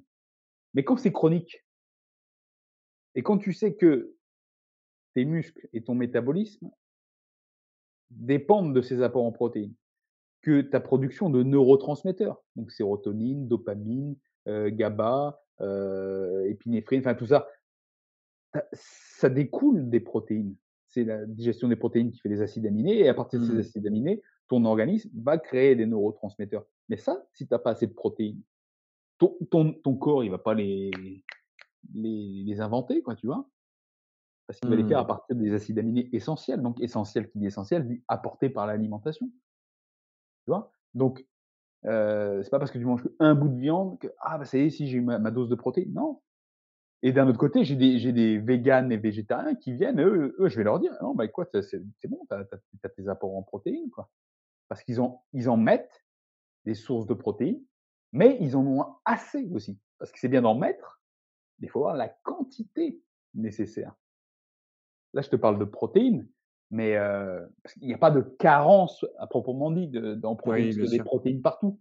Mais tu peux être déficitaire en fonction de tes objectifs et et forcément quoi, les gens qui viennent dette, voir ou qui viennent te voir, ils ont quelque chose quoi. Au fond ils veulent s'ils veulent optimiser, c'est qu'ils savent qu'il y a un truc qui va pas ou s'ils ont une pathologie, c'est qu'il y a quelque chose qui va pas, tu vois? Et et je vais te dire, par exemple, su sur sur ces sur cette question de quel serait le plus gros défaut, je pense que ce serait un déséquilibre le déséquilibre des macronutriments et principalement le les apports de protéines. Bah, quelqu'un qui est, heu, toujours le moral dans les chaussettes, fatigué et autres, on fait juste alors bien sûr, hein, en prenant tout tout le reste en compte, hein, mais si d'un point de vue alimentaire, tu augmentes les protéines, bah, je te le dis, moi sur les retours clients, ça va mieux. C'est pas que les protéines, c'est tout ce qu'on a mis autour, bien sûr. Faut penser holistique. Bien sûr, Je vais pas te dire que c'est que grâce à à la à l'augmentation des protéines que ça marche, mais c'est dans le package. C'est dans le package et ils se rendent compte que ça va mieux, quoi. C'est la formule numéro 1. Voilà. Le pack. Non, mais c'est bien, c'est, heu, mais pareil, on en revient un peu avec les médias et cetera, heu, c'est on peut avoir beaucoup de polémiques sur, heu, la viande rouge, par exemple, les les cancers, les maladies qui peuvent être liées, à cette viande-là, les œufs avec le cholestérol. On peut vite nous vendre quand même la protéine comme quelque chose de nocif et quand même, on se rend compte que c'est sûr que les gens ont pas un trop gros apport en protéines, mais c'est quand même des bons consommateurs. Pas assez consommateurs peut-être de la protéine en elle-même, parce que derrière, bah, comme tu dis, ils vont penser qu'en mangeant ce petit bout de viande, ça va aller j'ai eu ma protéine, mais souvent ça va être dans un hamburger, ça va être dans une recette, transformée au final, tu vois? Des des lasagnes qu'on va avoir, à à réchauffer, au micro-ondes à la pause du midi. Tu vois? C'est non, mais c'est ça, c'est les gens dire: «Mais je comprends pas, je mange de la viande, dans la lasagne, il y en a, dans la, dans parmentier, dans» mais au final, est-ce que c'est c'est pas des recettes aussi? Et puis, revenir peut-être à une hum une alimentation un peu plus brute, où vraiment quand on mange quelque chose, si on veut manger de la «protéine» entre guillemets, ce qui est plus connu, c'est la viande, même s'il y a d'autres sources de protéines, mais manger un bon steak quoi, il y a rien de mieux que ça quoi. Ah ben, à qui le dis-tu, quoi? Ah mais Ouais, et tu vois, je dis ça, moi, comme tu disais, on est naturopathe, on teste tout. ouais, Heu, moi, j'ai testé vegan ouais, pareil. plusieurs mois, testé végétarien, j'ai testé cétogène, carnivore, heu et voilà. Après, tu testes pour pouvoir ensuite aider, heu, bah, tu le fais pour toi en premier hein, bien oui, évidemment, hein. Mais après tu peux avoir ce retour pour aider les personnes avec lesquelles tu travailles, bien que ton cas sera totalement forcément différent des autres, parce qu'on est tous différents les uns des autres.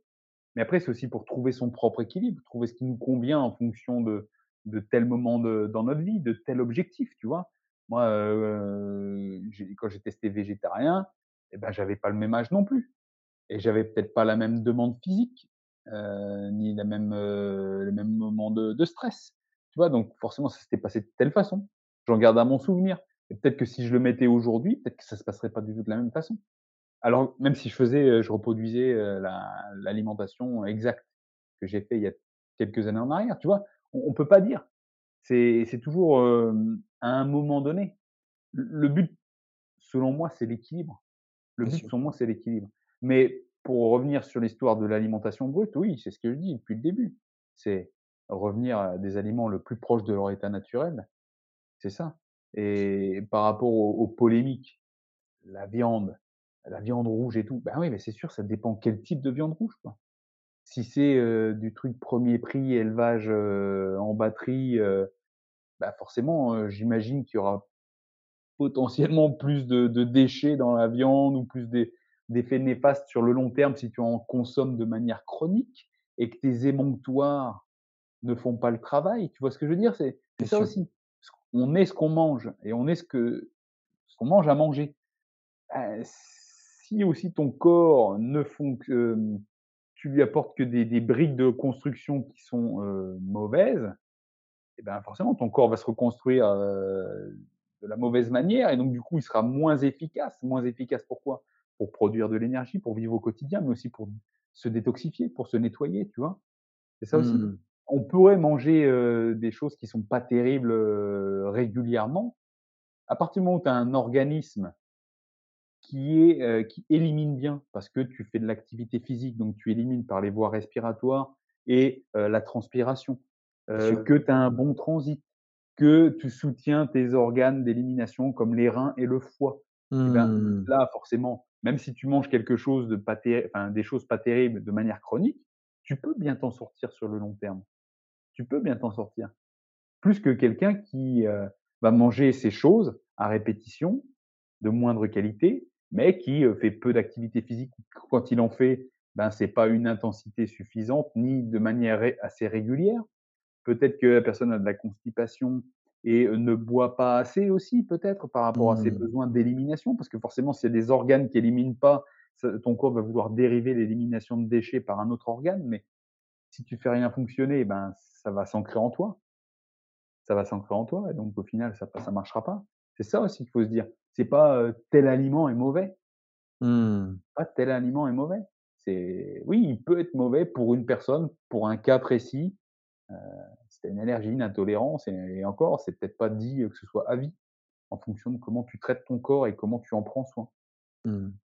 Ouais, je pense que c'est important ce que tu soulignes d'avoir quand même une vision, globale, holistique de de pourquoi peut-être une personne, ça lui crée pas, les bénéfices qu'il devrait y avoir. Mais aussi, heu, je pense que c'est important d'aller éplucher un petit peu, heu, ou d'aller à la recherche de la source de l'information. Parce que j'en ai parlé, par exemple, si on prend l'exemple de la viande rouge avec, heu, mon ami Matt Bouchard, je sais je savais pas ce que qui est naturopathe, Mmh. qui expliquait que certaines études, surtout celles qui voulaient le qu'on leur dise, ce qu'ils voulaient entendre, notamment sur la viande rouge, eh bien, ils sont ils ont ils ont remarqué que les les les les inconvénients ou justement les les problématiques liées à la viande rouge, avec les études qui étaient données, c'était avec des personnes qui mangeaient des hamburgers. Oui, oui. Tu vois? Et puis derrière, tu te dis: «Bon, pourquoi ils ont fait cette étude-là? C'est pour casser, l'origine de la viande rouge et puis, être sur du côté du business ou est-ce que c'était vraiment une recherche par rapport à vraiment comment ça fonctionne dans le corps?» Parce que je pense qu'aujourd'hui tout scientifique sait que c'est pas du tout la même si tu manges juste un steak rouge et si tu l'associes avec des glucides comme du pain et cetera. Après voilà, pareil, ça c'est tout un débat. Mais, heu, pour en revenir à ce qu'on disait, c'est juste sensibiliser à avoir une approche holistique, voir ce qui dans l'environnement fait que, heu, je réagis plutôt comme ça, qui peut-être engendre des problèmes ou une non-normalité, même si je pense qu'il y a on on a il a pas faut pas rentrer dans des cases et heu, derrière, avoir, peut-être cette recherche, ce cette curiosité de se dire: «J'ai entendu ça, bah, je vais pas, y croire dur comme fer et puis après le le mettre sur les réseaux, j'ai entendu sur TF1 que la viande rouge c'est mauvais, demain je deviens végan. Après voilà, hein, c'est peut-être ça qui va lui permettre de faire un cheminement de vie, puis se rendre compte que, ben, heu, il a arrêté la viande rouge. Au final, il est encore plus fatigué qu'avant. Alors peut-être que, heu, je vais aller voir pourquoi on m'a dit ça et au final, il va se rendre compte qu'il y a d'autres choses qui sont dites et que ça fonctionne différemment d'une personne à une autre. Ça, ce serait cool qu'on puisse tous arriver à peu près à ce ce cette idée-là. Mais, heu, mais voilà. J'ai aussi, quelque chose qui me vient en tête, que j'ai entendu parler. Je sais pas si toi tu penses que c'est, un préjugé, une croyance ou autre, mais on parle, beaucoup, de varier ses aliments. On parle beaucoup de microbiote et on parle aussi beaucoup de dire, je sais pas si c'est le cas du coup pour toi, mais comme quoi, peut-être aussi manger trop varié, ça peut trop stresser le corps. Ça peut, engendrer des problèmes de digestion, même si c'est des bons produits, même si c'est des légumes, même si c'est du brut. Parce que peut-être que passer alors que si tu avais l'habitude de manger du demi-écrémé ou des trucs comme ça, à directement du lait cru, on va on saute les étapes, on brûle les étapes. Est-ce que toi, tu as entendu parler aussi un peu de ces choses-là, heu, sur tout ce qui est variété et Ah microbiote? bien sûr. Mais je je vais te dire, j'ai pas que entendu parler, c'est ça a été mon quotidien aussi et c'est le quotidien de mes clients. Mmh. En test personnel, il y a plusieurs années, j'avais bien noté que j'avais beau avoir des supers assiettes, tu sais, où tu essayes de mettre tout, tu vois? Pour y ait toutes les couleurs de l'arc-en-ciel, Ouais. du végétal, du machin, le bon équilibre et au final j'ai les abdos et tout, hein. Mais j'avais les abdos, mais j'avais le ventre gonflé, quoi Ah et ah j'étais oui. ballonné tout le temps, Mmh. heu, des gaz et autres. Bah ouais et au final, trop de diversité, trop de diversité et en fait, si je sais pas si tu vois, j'ai une chaîne, heu, un truc un compte Instagram sur lequel je partage les photos de mes des assiettes de mes clients. Mmh. Heu, si on regarde dessus, tu verras, c'est, 5 in 5 ingrédients, tu vois? Max. Oui, je pense que la trop de diversité dans une assiette peut être préjudiciable. Par contre, ce que moi j'invite à faire, heu, à mes mes clients et pour moi-même, ce que je fais aussi, c'est diversifier à plus grande échelle. Mmh. Faciliter la digestion immédiate, mais s'exposer régulièrement à, heu, à une grande diversité, tu vois? Et et je vais te dire, on peut même Mmh. faire ça à l'échelle du mois. Moi, je vais te dire, j'hésite pas déjà à dire à des clients, déjà pour qu'ils rééquilibrent. Des gens qui aiment bien et que ce soit tout carré, que ce soit très facile, faire des meal prep, tu vois? Préparer les repas à l'avance et sûr. on va dire, en fait, le le truc typique, hein, poulet, riz, brocoli. Je veux dire: «Écoute, si tu veux manger du poulet, riz, brocoli la semaine 1, tu peux manger que ça si tu veux» et il va manger que ça s'il veut. Et par contre, les 3 autres semaines du mois, il y aura plus poulet, riz, brocoli. Ce sera, heu, poisson, patates douces et heu, je sais pas, haricots verts, par exemple. Et ensuite, la semaine d'après, ce sera, heu, une crevette, pois cassés, heu et heu, je ne sais quel autre, légume, tu vois ce que je veux dire? On peut mettre de la diversité comme ça et en faisant simple à chaque repas, ta digestion sera plus sera facilitée. Tu beaucoup dis-toi que quand tu digères, ton corps va devoir pro produire une enzyme par type d'aliment que tu consommes. Mmh. Si tu as 150 aliments dans ton assiette. Ton système digestif va devoir turbiner pour produire les enzymes, pour tout le monde, quoi. En fait, tu te fatigues en même temps. Parce que cette production d'enzymes, elle te coûte, elle te coûte en minéraux, en vitamines, en oligo-éléments pour produire ces enzymes. Alors faut-il encore que ce que tu apportes à ton corps, si ça te coûte, ça t'apporte pour que tu sois bénéficiaire? C'est ça aussi qu'on n'oublie pas. Je vais peut-être sur autre chose, mais, heu, Ouais, la digestion, c'est c'est un échange.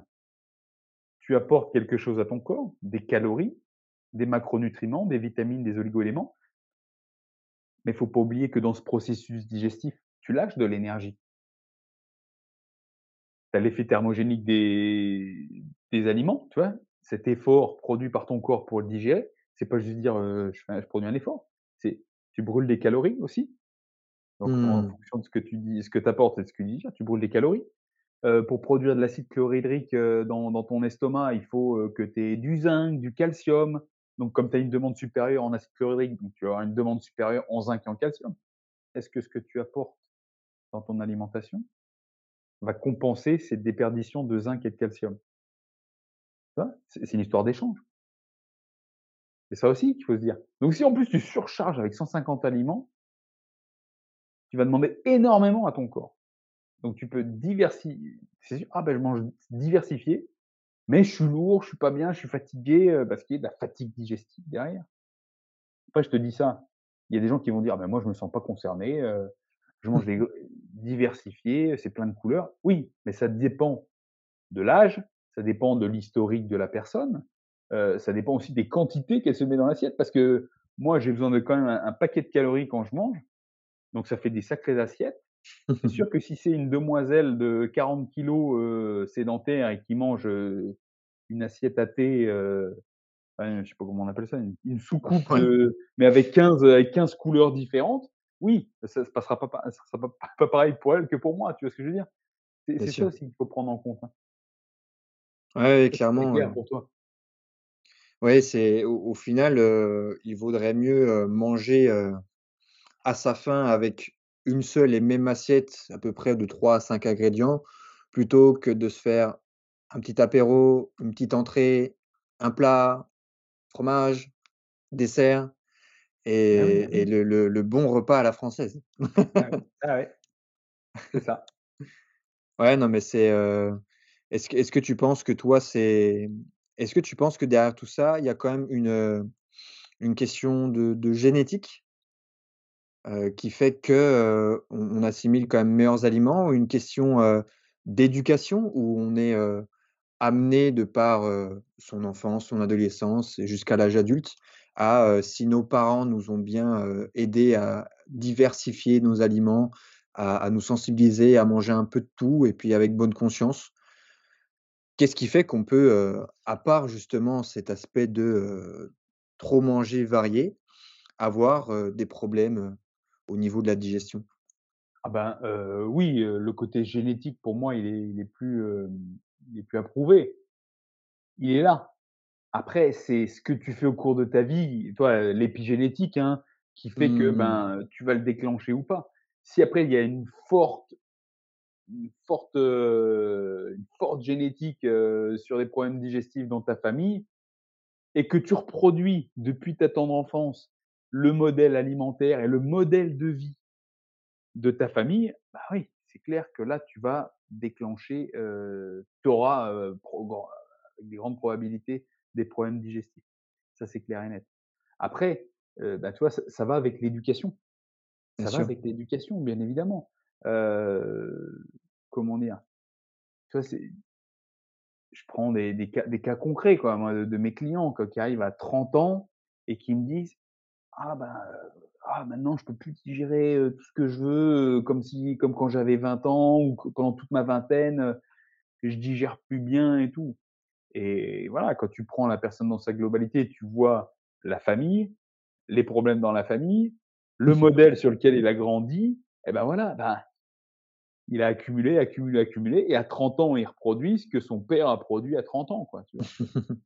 Tu vois? Ou ou maintenant ça se produit à 30 ans alors que le père il produisait ça à 40 ans, tu vois? Parce que maintenant c'est de plus en plus tôt, tous les Mmh. déséquilibres du du monde actuel. Oui, donc il y a une part génétique et puis une part d'éducation. Je prends mon cas personnel. Moi, j'ai j'ai pas grandi sur le modèle alimentaire que j'ai maintenant. Pas Ouais, du ouais. tout, pas du tout, tu vois? Et je me rends bien compte que quand j'étais plus jeune et ben, j'étais, heu, je pouvais avoir des gastros, des grippes, heu, je toussais, heu, voilà, le nez qui coulait, heu, voilà, voilà. C'est aussi simple que ça. Après, quand tu changes ton alimentation, tu changes ta façon de faire, tu te rends compte que tu n'as pas les mêmes symptômes qu'avaient tes parents et ta famille proche, tu vois ce que je veux dire? Alors que tous les autres vont l'avoir, toi tu l'as pas. Et c'est Mmh. pas c'est pas tu as de la chance. Il y en a il y en a qui te diront: «Bah, c'est bon, toi tu as de la chance». Non, c'est pas de la chance, ça a été de la prise en main, ça a été de l'action, ça a été de la discipline. Voilà. Qu'est-ce qui fait que toi, au au niveau perso, heu, tu as voulu absolument changer cette, c cette façon-là de t'alimenter? Alors moi, c'est c'est une histoire c'est dans mon histoire personnelle, heu, j'ai grandi dans une famille, heu, très aimante, hein, mais dans lequel il y avait beaucoup d'alcool. J'ai sombré moi, bah, du coup, j'ai reproduit un petit peu ce qui se passait, autour de moi. J'ai sombré dans l'alcoolisme, pour te dire à 20 ans, donc j'ai 41 ans aujourd'hui. À 20 ans, je buvais une bouteille de vodka par jour, voilà, pour te au minimum, hein et et à un moment donné, bah, OK, ça peut plus durer. Donc j'ai arrêté et à partir de là, je suis devenu quelqu'un d'autre. Donc heu, j'ai compensé avec le sport et heu, j'ai vu que si je ben, rien que sans boire, je faisais déjà du sport avant, mais sans boire, ben, en sport, j'étais plus fort. Heu, que quand je commençais à prendre soin de mon alimentation, bah, j'étais plus fort, mais encore plus performant. Heu et que je prenais vraiment soin de mon alimentation, bah, en plus, j'avais le physique qui commençait à suivre derrière, que j'étais plus malade, que je récupérais bien et tout.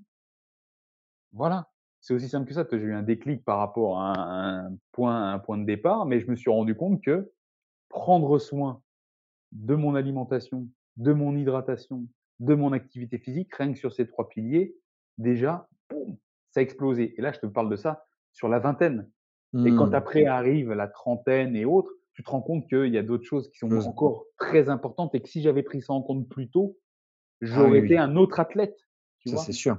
Heu, donc si j'avais pris en compte le sommeil, si j'avais pris en compte la respiration, heu, voilà, tu vois? Moi, la respiration, on parlait de respiration. Mmh.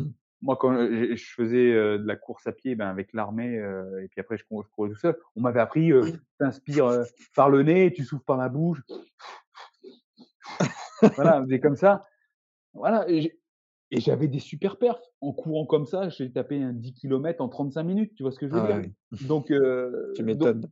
donc donc j'avais des super perfs. Imagine si j'avais je m'étais entraîné à l'époque avec de la respiration nasale, heu heu, tu vois? Avec un bon sommeil de qualité, heu, profond, enfin voilà. Ça aurait été tout autre. Mais c'était pas mon métier, heu, ça, tu vois? C'est c'était pas dans les mœurs, quoi, tu vois? C'était pas, voilà puis je veux dire, quand j'étais à l'armée, je dis: «Je prenais soin de mon alimentation», c'est je mangeais ce qu'il y avait à la cantine et c'est sûr que le soir et c'est que le soir, j'allais pas manger les kebabs avec les copains. C'est c'est ça, au final, après, quand j'ai quitté l'armée et que j'ai évolué dans ma vie personnelle, ben oui, moi j'ai toujours cuisiné un peu, heu, donc hop, choisir plus les légumes. OK, tel légume, ça apporte tel tel micronutriment. Heu, tiens, heu, est-ce que, heu, quel type de pro de source de protéines je peux manger? Heu, quel type de glucides? Faire de la diversifier de la diversification dans mon alimentation, tu vois? Tout Mmh. n'a tout n'a pas été fait du jour au lendemain. Ça ça a été quelque chose qui a été fait sur, heu, sur 10 ans, tu vois?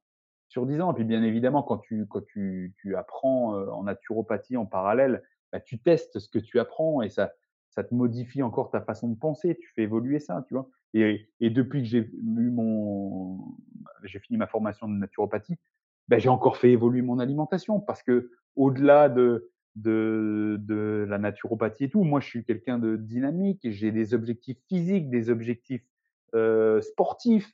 Et donc, bah, voilà, faut que faut que j'aille, heu, faut que je soutienne ce que je fais. Faut que je soutienne ce que je fais.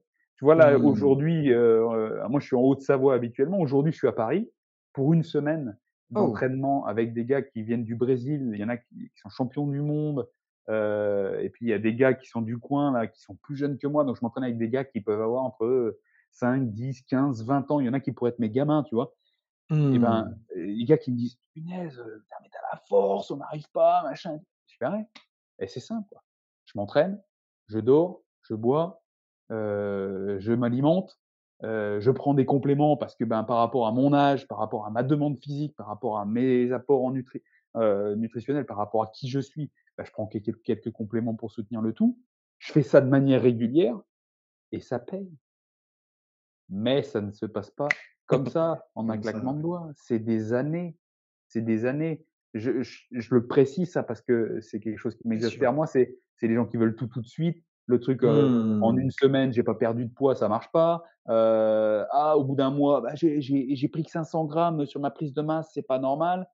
Non mais attendez les gars les filles, ça prend du temps, quoi. Et souvent, c'est des gens qui veulent parce que tu les aides ou ils font le boulot eux-mêmes.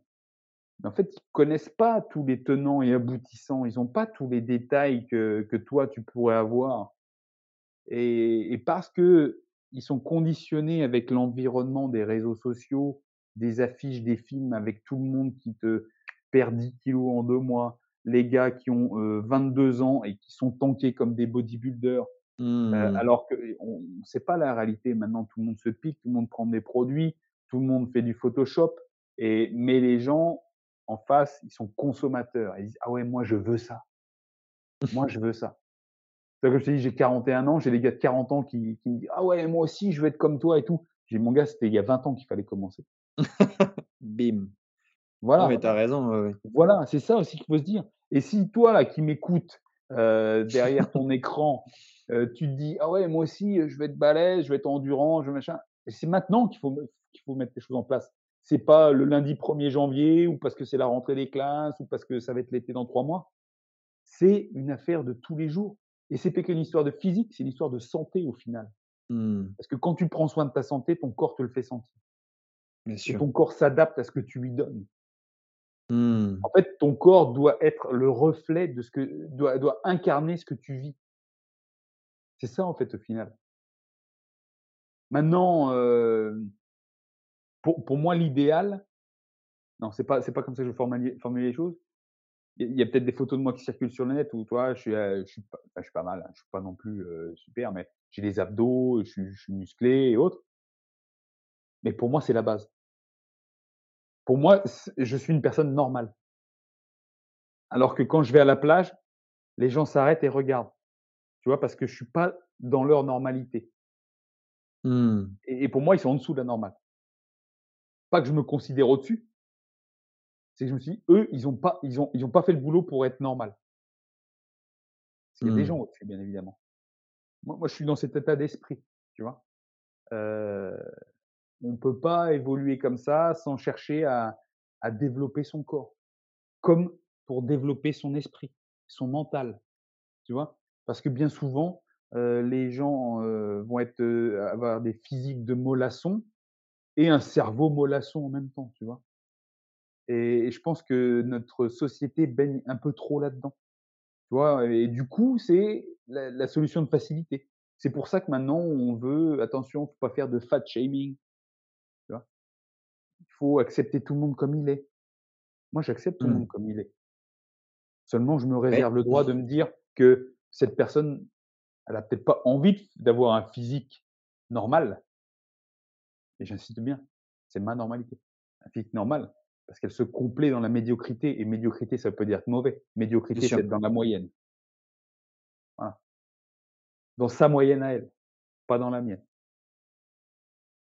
Moi, je pense qu'on est vraiment dans une une période de de même si on dit qu'il y a beaucoup de gens qui commencent à prendre en compte, heu, plein de choses, à vouloir, faire des choses pour pour progresser, pour évoluer, pour changer les consciences.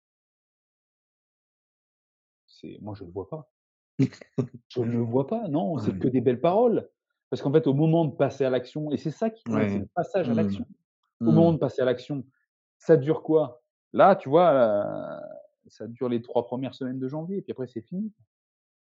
Après c'est fini. Tu as quelques survivants, puis on verra dans un an s'ils sont encore là. Moi, je fais du jiu-jitsu brésilien. Super. On on a on a tendance à dire que, heu, sur alors maintenant ça a peut-être changé un peu, hein, mais heu, sur, heu, 100 ceintures blanches, donc sur 100 débutants, il y en aura peut-être 5 qui seront ceinture noire. Mmh. Je suis ceinture 5 noire, je suis ceinture noire, tu vois?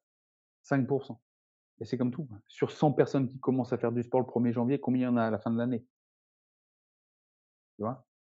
Et c'est là que tu vois aussi alors bien sûr, il y a les aléas de la vie, hein, qui font que, ben, je comprends tout à fait, hein, le côté financier, le côté, familial et autres, mais il y a toujours moyen.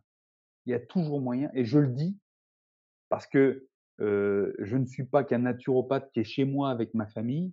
Ça fait 20 ans que je fais, plusieurs métiers, que, je m'entraîne en ayant une famille, que je me lève tôt pour m'entraîner, que je prépare à manger, que je me prépare à manger pour les autres et aussi pour moi parce que des fois je mange pas de la même façon. Ça prend du temps, ça prend de l'énergie. Mais si tu veux des résultats, il faut sortir les doigts. dire: «Ah, je suis fatigué et tout». Mais ouais, mais c'est bien beau. Mais continue de faire ce que tu fais maintenant et puis tu resteras qui tu seras. La Point motivation vient en bougeant. Motivation et après Souvent c'est discipline quoi. La Ouais. motivation c'est le c'est le starter quoi, mais après c'est la discipline, c'est comment tu vas répéter les choses, que tu aies envie ou que tu aies pas envie. Parce que tu as un un objectif, parce que tu as un Mais objectif. souvent tu vas avoir des personnes qui vont dire: «Je comprends tout ce que tu me dis Julien, mais par Mmh. contre, c'est toujours plus facile de le dire que de le faire et j'ai beau essayer, j'y arrive pas». C'est parce qu'ils veulent pas. Parce que quoi? Est-ce que c'est parce que est-ce que tu penses que du coup, les personnes qui arrivent à, comme tu dis, se sortir les doigts et qui arrivent à avoir une discipline, qui arrivent à aller au-devant des choses, c'est les gens peut-être qui ont le plus souffert? Non, Pas forcément? non. Pour moi, ceux qui font ça et quel que soit le domaine, hein, ça peut être de heu, apprendre une langue, heu, développer un physique, tu vois? C'est sur tous les domaines, le business ou autre, hein. C'est parce Mmh. que les gens trouvent pensent que c'est important pour eux. Important et essentiel.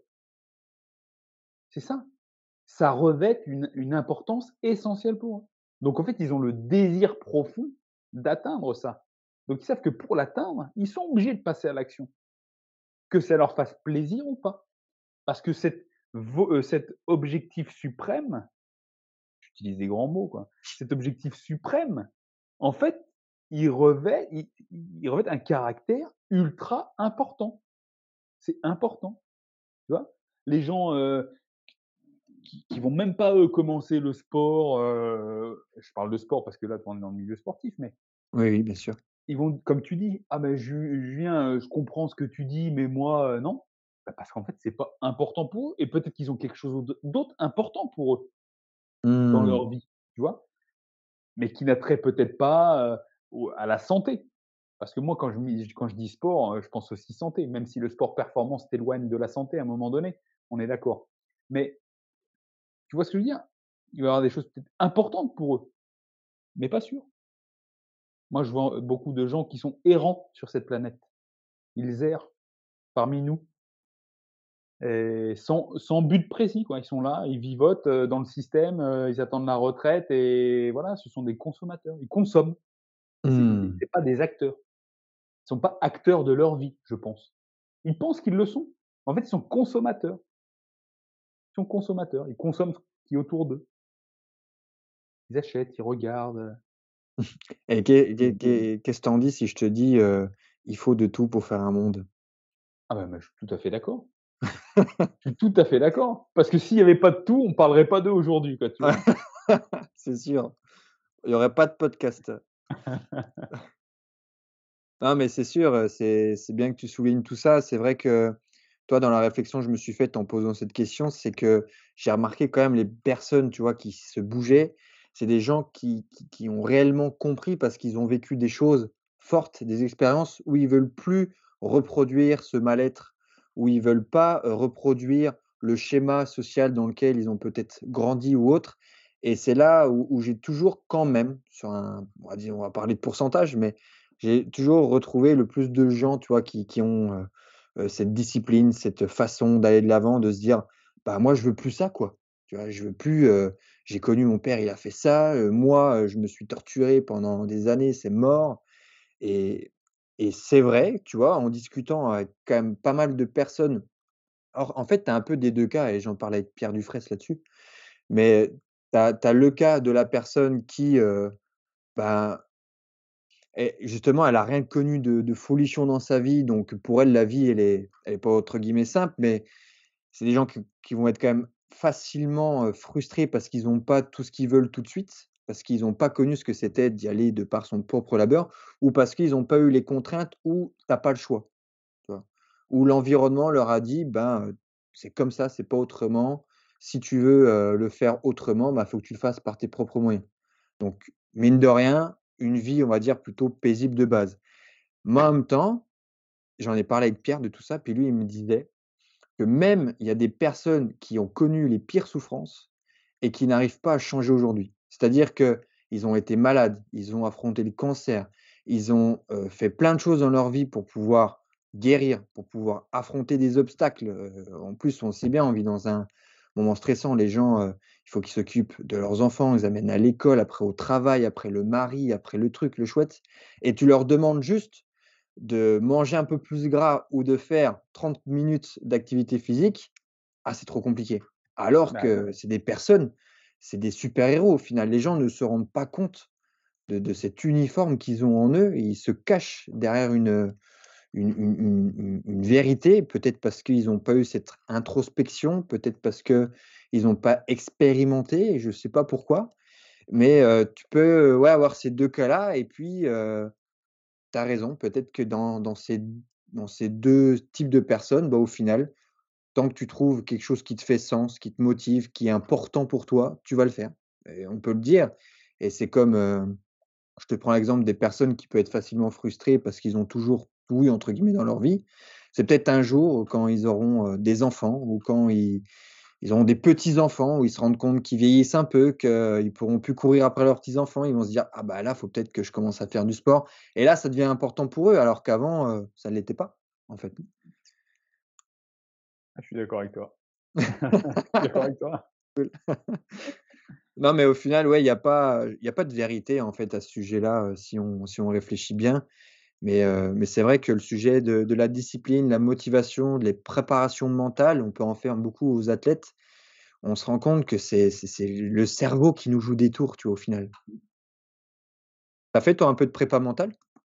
Pas du tout et et c'est quelque chose, tu sais, qui est très à la mode, heu, en ce Mmh. moment, heu et dans dans ce que je pratique là, le jiu-jitsu brésilien, c'est très très à la mode et et bien sûr, moi, en tant que naturopathe, on me dit: «Ouais et toi, ta gestion la gestion du stress et tout?»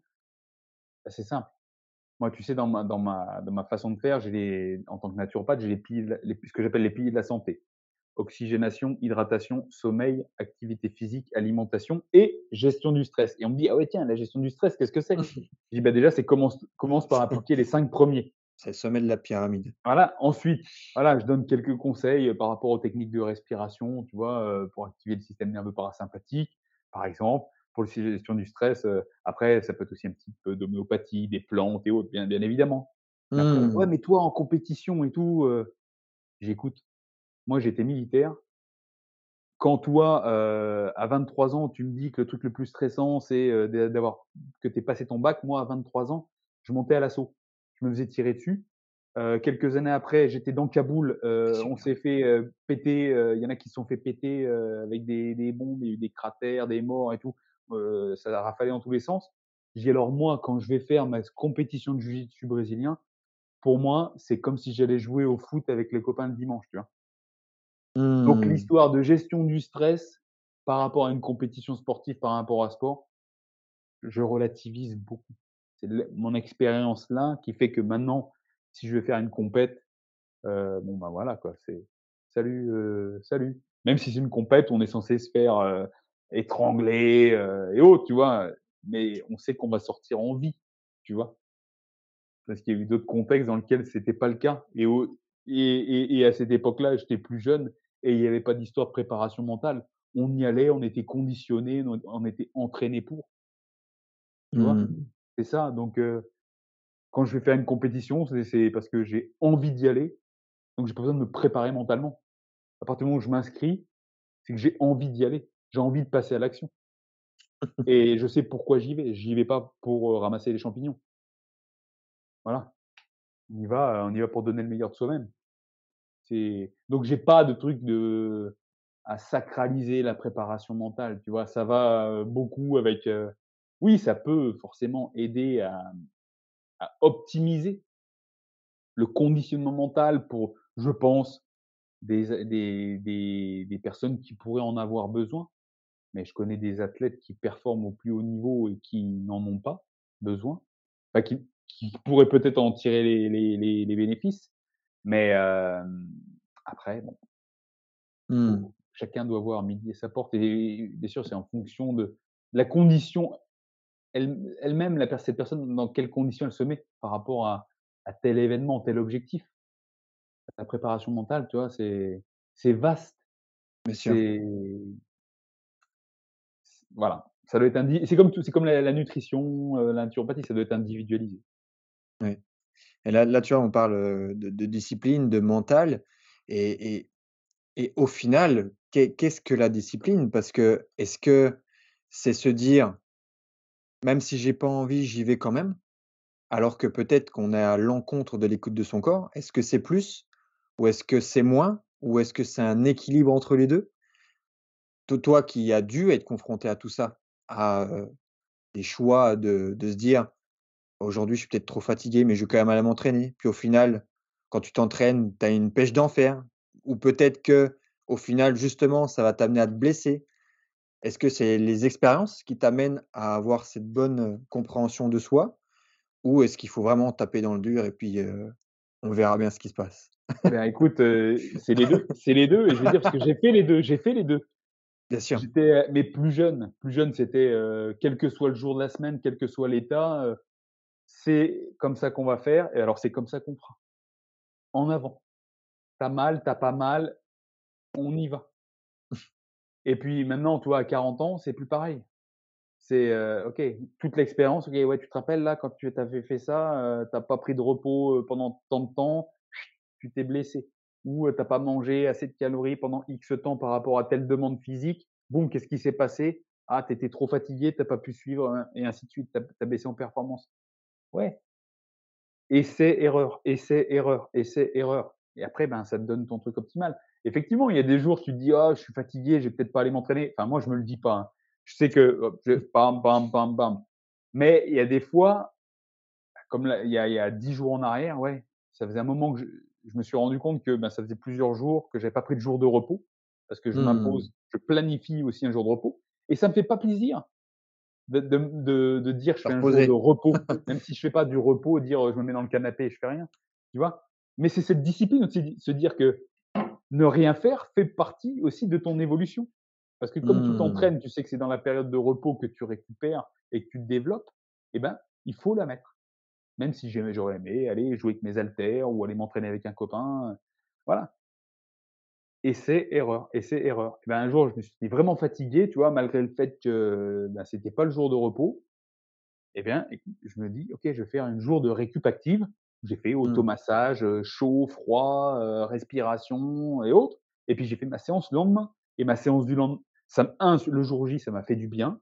J'ai j'ai bien dormi et le lendemain, j'ai fait une super séance et je me suis dit: «Ouais, si j'avais fait ma séance hier, peut-être que j'aurais pas été aussi bien qu'aujourd'hui» et en plus, hier, ça m'a permis de me régénérer un peu plus, mieux dormir et voilà, il faut se dire que c'est tout, tout est cumulé. C'est pas parce qu'un jour tu vas mal faire que tout est foutu. Tu vois? Et c'est ça aussi qu'il faut prendre en compte. Oui, c'est comme tu nous disais de toute façon, ça, heu, ça s'acquiert avec le temps. Quand on prend le temps de faire les choses, quand on expérimente, quand on se dit: «Bah, je suis fatigué, je vais quand même essayer de m'entraîner, je vais voir ce que ça donne» ou quand je suis fatigué, là, je vais essayer de me reposer et heu, faire des techniques de respiration. Puis cette technique et la prochaine fois que ça m'arrivera, je vais essayer de voir si cette technique a bien marché et la prochaine fois, j'en essaierai une autre et après, c'est plein de choses comme ça. Est-ce que toi aussi, tu sur tout ce qui peut être, heu, récupération, tu fais, heu, tout ce qui est de l'ordre de la méditation, peut-être un peu de spirituel ou des choses comme ça? Alors moi, la méditation, c'est tous les jours. C'est tous les jours, c'est le Ah matin. super, OK. Voilà, je prends mon mon mes 5-10 minutes tous les matins.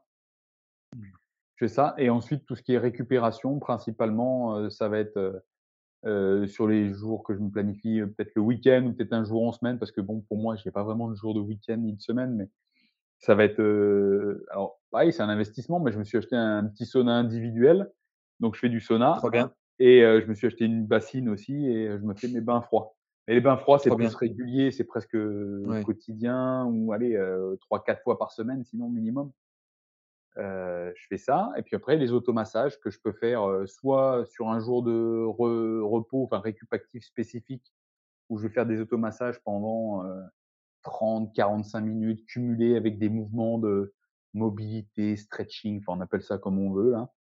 Et sinon de du de l'automassage, je vais en faire quasiment, heu, quotidiennement, heu, quelques quelques minutes en fonction des des points, heu, des points sensibles de de de mon physique.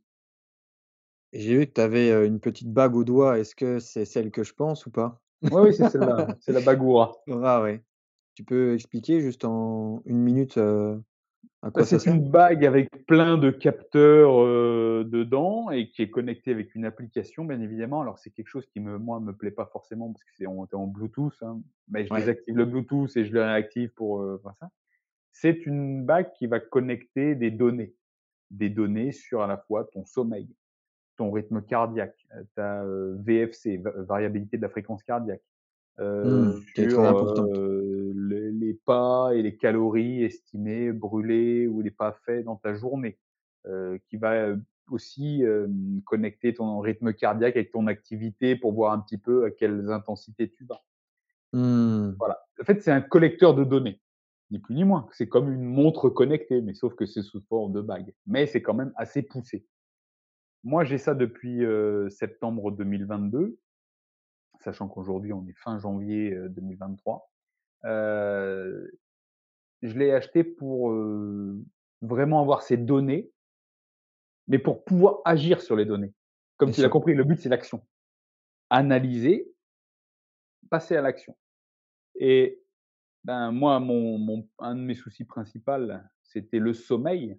Je savais que je dormais pas, je donnais pas assez d'importance, à mon sommeil et depuis que je l'ai, je me suis rendu je m'étais rendu compte que oui, effectivement, je donne pas assez d'importance et donc du coup, depuis que je l'ai, j'ai fait en sorte de mettre en cho en en place plein de choses pour que je gagne une heure à une heure et demie, de de nuit en plus chaque nuit. Donc voilà, je suis passé de 6 heures par nuit À Ah, je suis 7:30. entre 7:15, 7:30, heu, par nuit. Donc je Mmh. peux dire, c'est c'est quelque chose d'énorme. Ah Parce que bah, quand on se dit: «Ah, carrément. 1 heure et demie, c'est rien», mais quand tu cumules sur le nombre, depuis, par exemple, sur les 3 derniers mois, tu vois, 90 jours, heu, à 1 heure et demie en plus, tu vois ce que je veux dire, quoi? Ça fait, Mmh. heu, du 135 heures en plus de sommeil. Donc tu comptes le le nombre de de le temps de De nuit que tu aurais pu faire en plus. Voilà et donc ça me collecte ça comme données. C'est aussi pareil pour mes pas, j'aime bien avoir mes 10 000 pas quotidiens minimum. Ah, heu, j'en suis où? Ah OK, j'ai pas fait, OK, j'y retourne, je vais marcher. Est-ce que j'ai tapé dans toutes les intensités aujourd'hui? Haute, basse, faible? Heu, oui, non, heu, voilà, même si c'est courte, courte durée, je le fais. Heu, ah bah tiens, par rapport à la récup justement, Mmh. ah bah mon rythme cardiaque il est, il a pas Mmh. descendu, à quoi ça correspond? Est-ce que j'ai fait un sauna hier Mmh. soir? Heu, est-ce que j'ai fait une séance de sport un peu un peu tard? Est-ce que j'ai été stressé? Heu, voilà, parce qu'on sait que plus ton cœur, heu, redescend pendant la nuit, plus facilement tu vas récupérer aussi, bien évidemment. Donc voilà, c'est grâce à ces données, j'essaye de mettre en place des choses, éviter certains comportements, heu, qui pourraient influencer sur ma capacité de récupération et pour qu'au final, je je sois bien, je sois encore mieux la journée. Voilà et mon but n'est pas de l'avoir toute ma vie. Mon but, c'est de l'avoir un un un temps donné, tu vois, 1-2 ans, mettre en place mes habitudes et qu'en fait, ces habitudes de vie de bah, s'inscrivent en moi, que ce soit Mmh. naturel. C'est vraiment ça, c'est pas juste dire: «Ah bah tiens, j'ai dormi qu'1 heure et demie de sommeil profond cette nuit». Oui, c'est bien, mais qu'est-ce que tu en fais de ces données, tu vois? C'est une nuit, mais sur ton mois, sur, heu, sur sur ta semaine, sur ton mois, comment ça s'est passé? Et ensuite, qu'est-ce que tu en fais de ces données? C'est ça qui est important. C'est de l'analyse de données et ensuite un Mmh. passage à l'action. Ça, c'est pour moi, tu vois, pour la la santé, la performance, le le physique, mais ça s'applique, ce principe, dans le business, dans dans dans dans le marketing, heu, dans tout quoi, au final. Mmh. Bah, merci mon Julien pour cette, heu, magnifique conversation. Ça me donne plein d'idées, heu, pour éventuellement un deuxième podcast si tu es motivé, notamment je sais que toi tu es pratiquant de jiu-jitsu et puis j'aurais bien aimé parler des arts martiaux avec toi, qui peut en découler sur l'entraînement et j'ai aussi d'autres, idées en tête qui me vient, heu, je te spoile pas, j'aime bien l'improvisation. Avec plaisir, avec plaisir. J'ai l'habitude de terminer mon podcast avec 3 petites questions très Ouais. rapides et après je te laisse aller t'entraîner avec tes partenaires d'entraînement. La première, un peu spirituelle, mais j'aime bien, c'est si jamais tu devais te réincarner en un animal totem ou si tu avais un animal totem, lequel ce serait et pourquoi? La baleine, La baleine. la baleine, parce que la baleine, elle mange des bancs entiers de sardines. Et tu adores les sardines? Eh ouais, c'est plein d'oméga 3 quoi. Top, trop bien. Deuxième question, Un livre à nous conseiller peut-être, qui t'a toi, impacté personnellement, professionnellement? Alors je vais en donner 2. Waouh! Parce que d'habitude, quand On on me pose la question, un de mes mes bouquins principal, heu, s'appelle «Stratégie de prospérité» de Jim Mmh. Rohn, que je recommande vraiment à tout le monde de lire. C'est quelque chose un bouquin que je relis au moins 1 fois par an. Super. Mais heu, dernièrement, j'ai lu un un bouquin, heu, qui m'a beaucoup plu, beaucoup parlé, heu, que ce soit dans les relations humaines ou ou autres. Ça s'appelle «Ne coupez jamais la poire en 2» de Chris Voss. C'est un ancien, négociateur du FBI et voilà, donc c'est pour apprendre à négocier, façon de parler, mais ça parle aussi beaucoup sur la la communication, humaine et j'ai Mmh. trouvé ça très, très intéressant, donc je tenais à le partager là. Merci et dernière petite question, s'il y a des personnes qui souhaitent te contacter, échanger avec toi par rapport à à ce podcast ou des personnes qui souhaitent travailler avec toi, comment on peut te contacter? Alors dans un 1er temps, pour travailler avec moi, j'ai mon site internet www.purplebkitchen.com et ensuite on peut me Mmh. retrouver sur Facebook, Instagram et YouTube à Purple Belt Kitchen, donc la cuisine ceinture violette. C'est, il y a un petit logo, pas sous la main là, mais bref, Ouais. je pense Je qu'ils verront, c'est violet avec un petit cuisinier au milieu en kimono, quoi. De toute façon, je mettrai tout, en description. Est-ce que tu as éventuellement des des projets, peut-être de formation ou ou bien de moi ben ben, comme tu le sais, hein, j'interviens au centre, de naturopathie Hormez, le CNH de de Pierre Dufraisse, heu, pour, en tant qu'intervenant en réflexolo en réflexologie plantaire. Heu, Mmh. après j'organise des stages, chez moi, heu Trop bien. et voilà, des stages, fitness, stages combat aussi. Super. Donc c'est sur, sur 3 jours où tout est inclus, hein, logement, nourriture et entraînement. Waouh, faut qu'on vienne avec ma petite femme là. Parce que Voilà, bah, comme je t'avais dit, on s'est mis au au MMA, dont Ouais. dans un club de jiu-jitsu et elle, elle adore ça. Bah, voilà, bah, j'ai des stages, c'est ouvert, c'est sur mon site, hein, c'est sur mon shop. Les prochains sont en avril. Il y en a avril et les prochains, c'est août sinon et Ouais. puis, heu, sinon là, très prochainement, je vais prendre un petit peu de vacances, bah, justement après être allé au Carrément. CNH, je vais aller au soleil au Mexique. Ah ouais, carrément. Ah ça, c'est cool. Super. Bon, bah, je te retiens pas plus longtemps mon Julien. Un grand merci à toi, c'était, toi, heu, Victor. de sages paroles et une très belle discussion. Heu, nous, on se voit au stage de février. J'ai vraiment hâte et puis, heu et puis voilà. Donc je te je te retiens pas plus longtemps mon ami. À très vite. Yes, à plus Julien. Merci. Ciao, bye.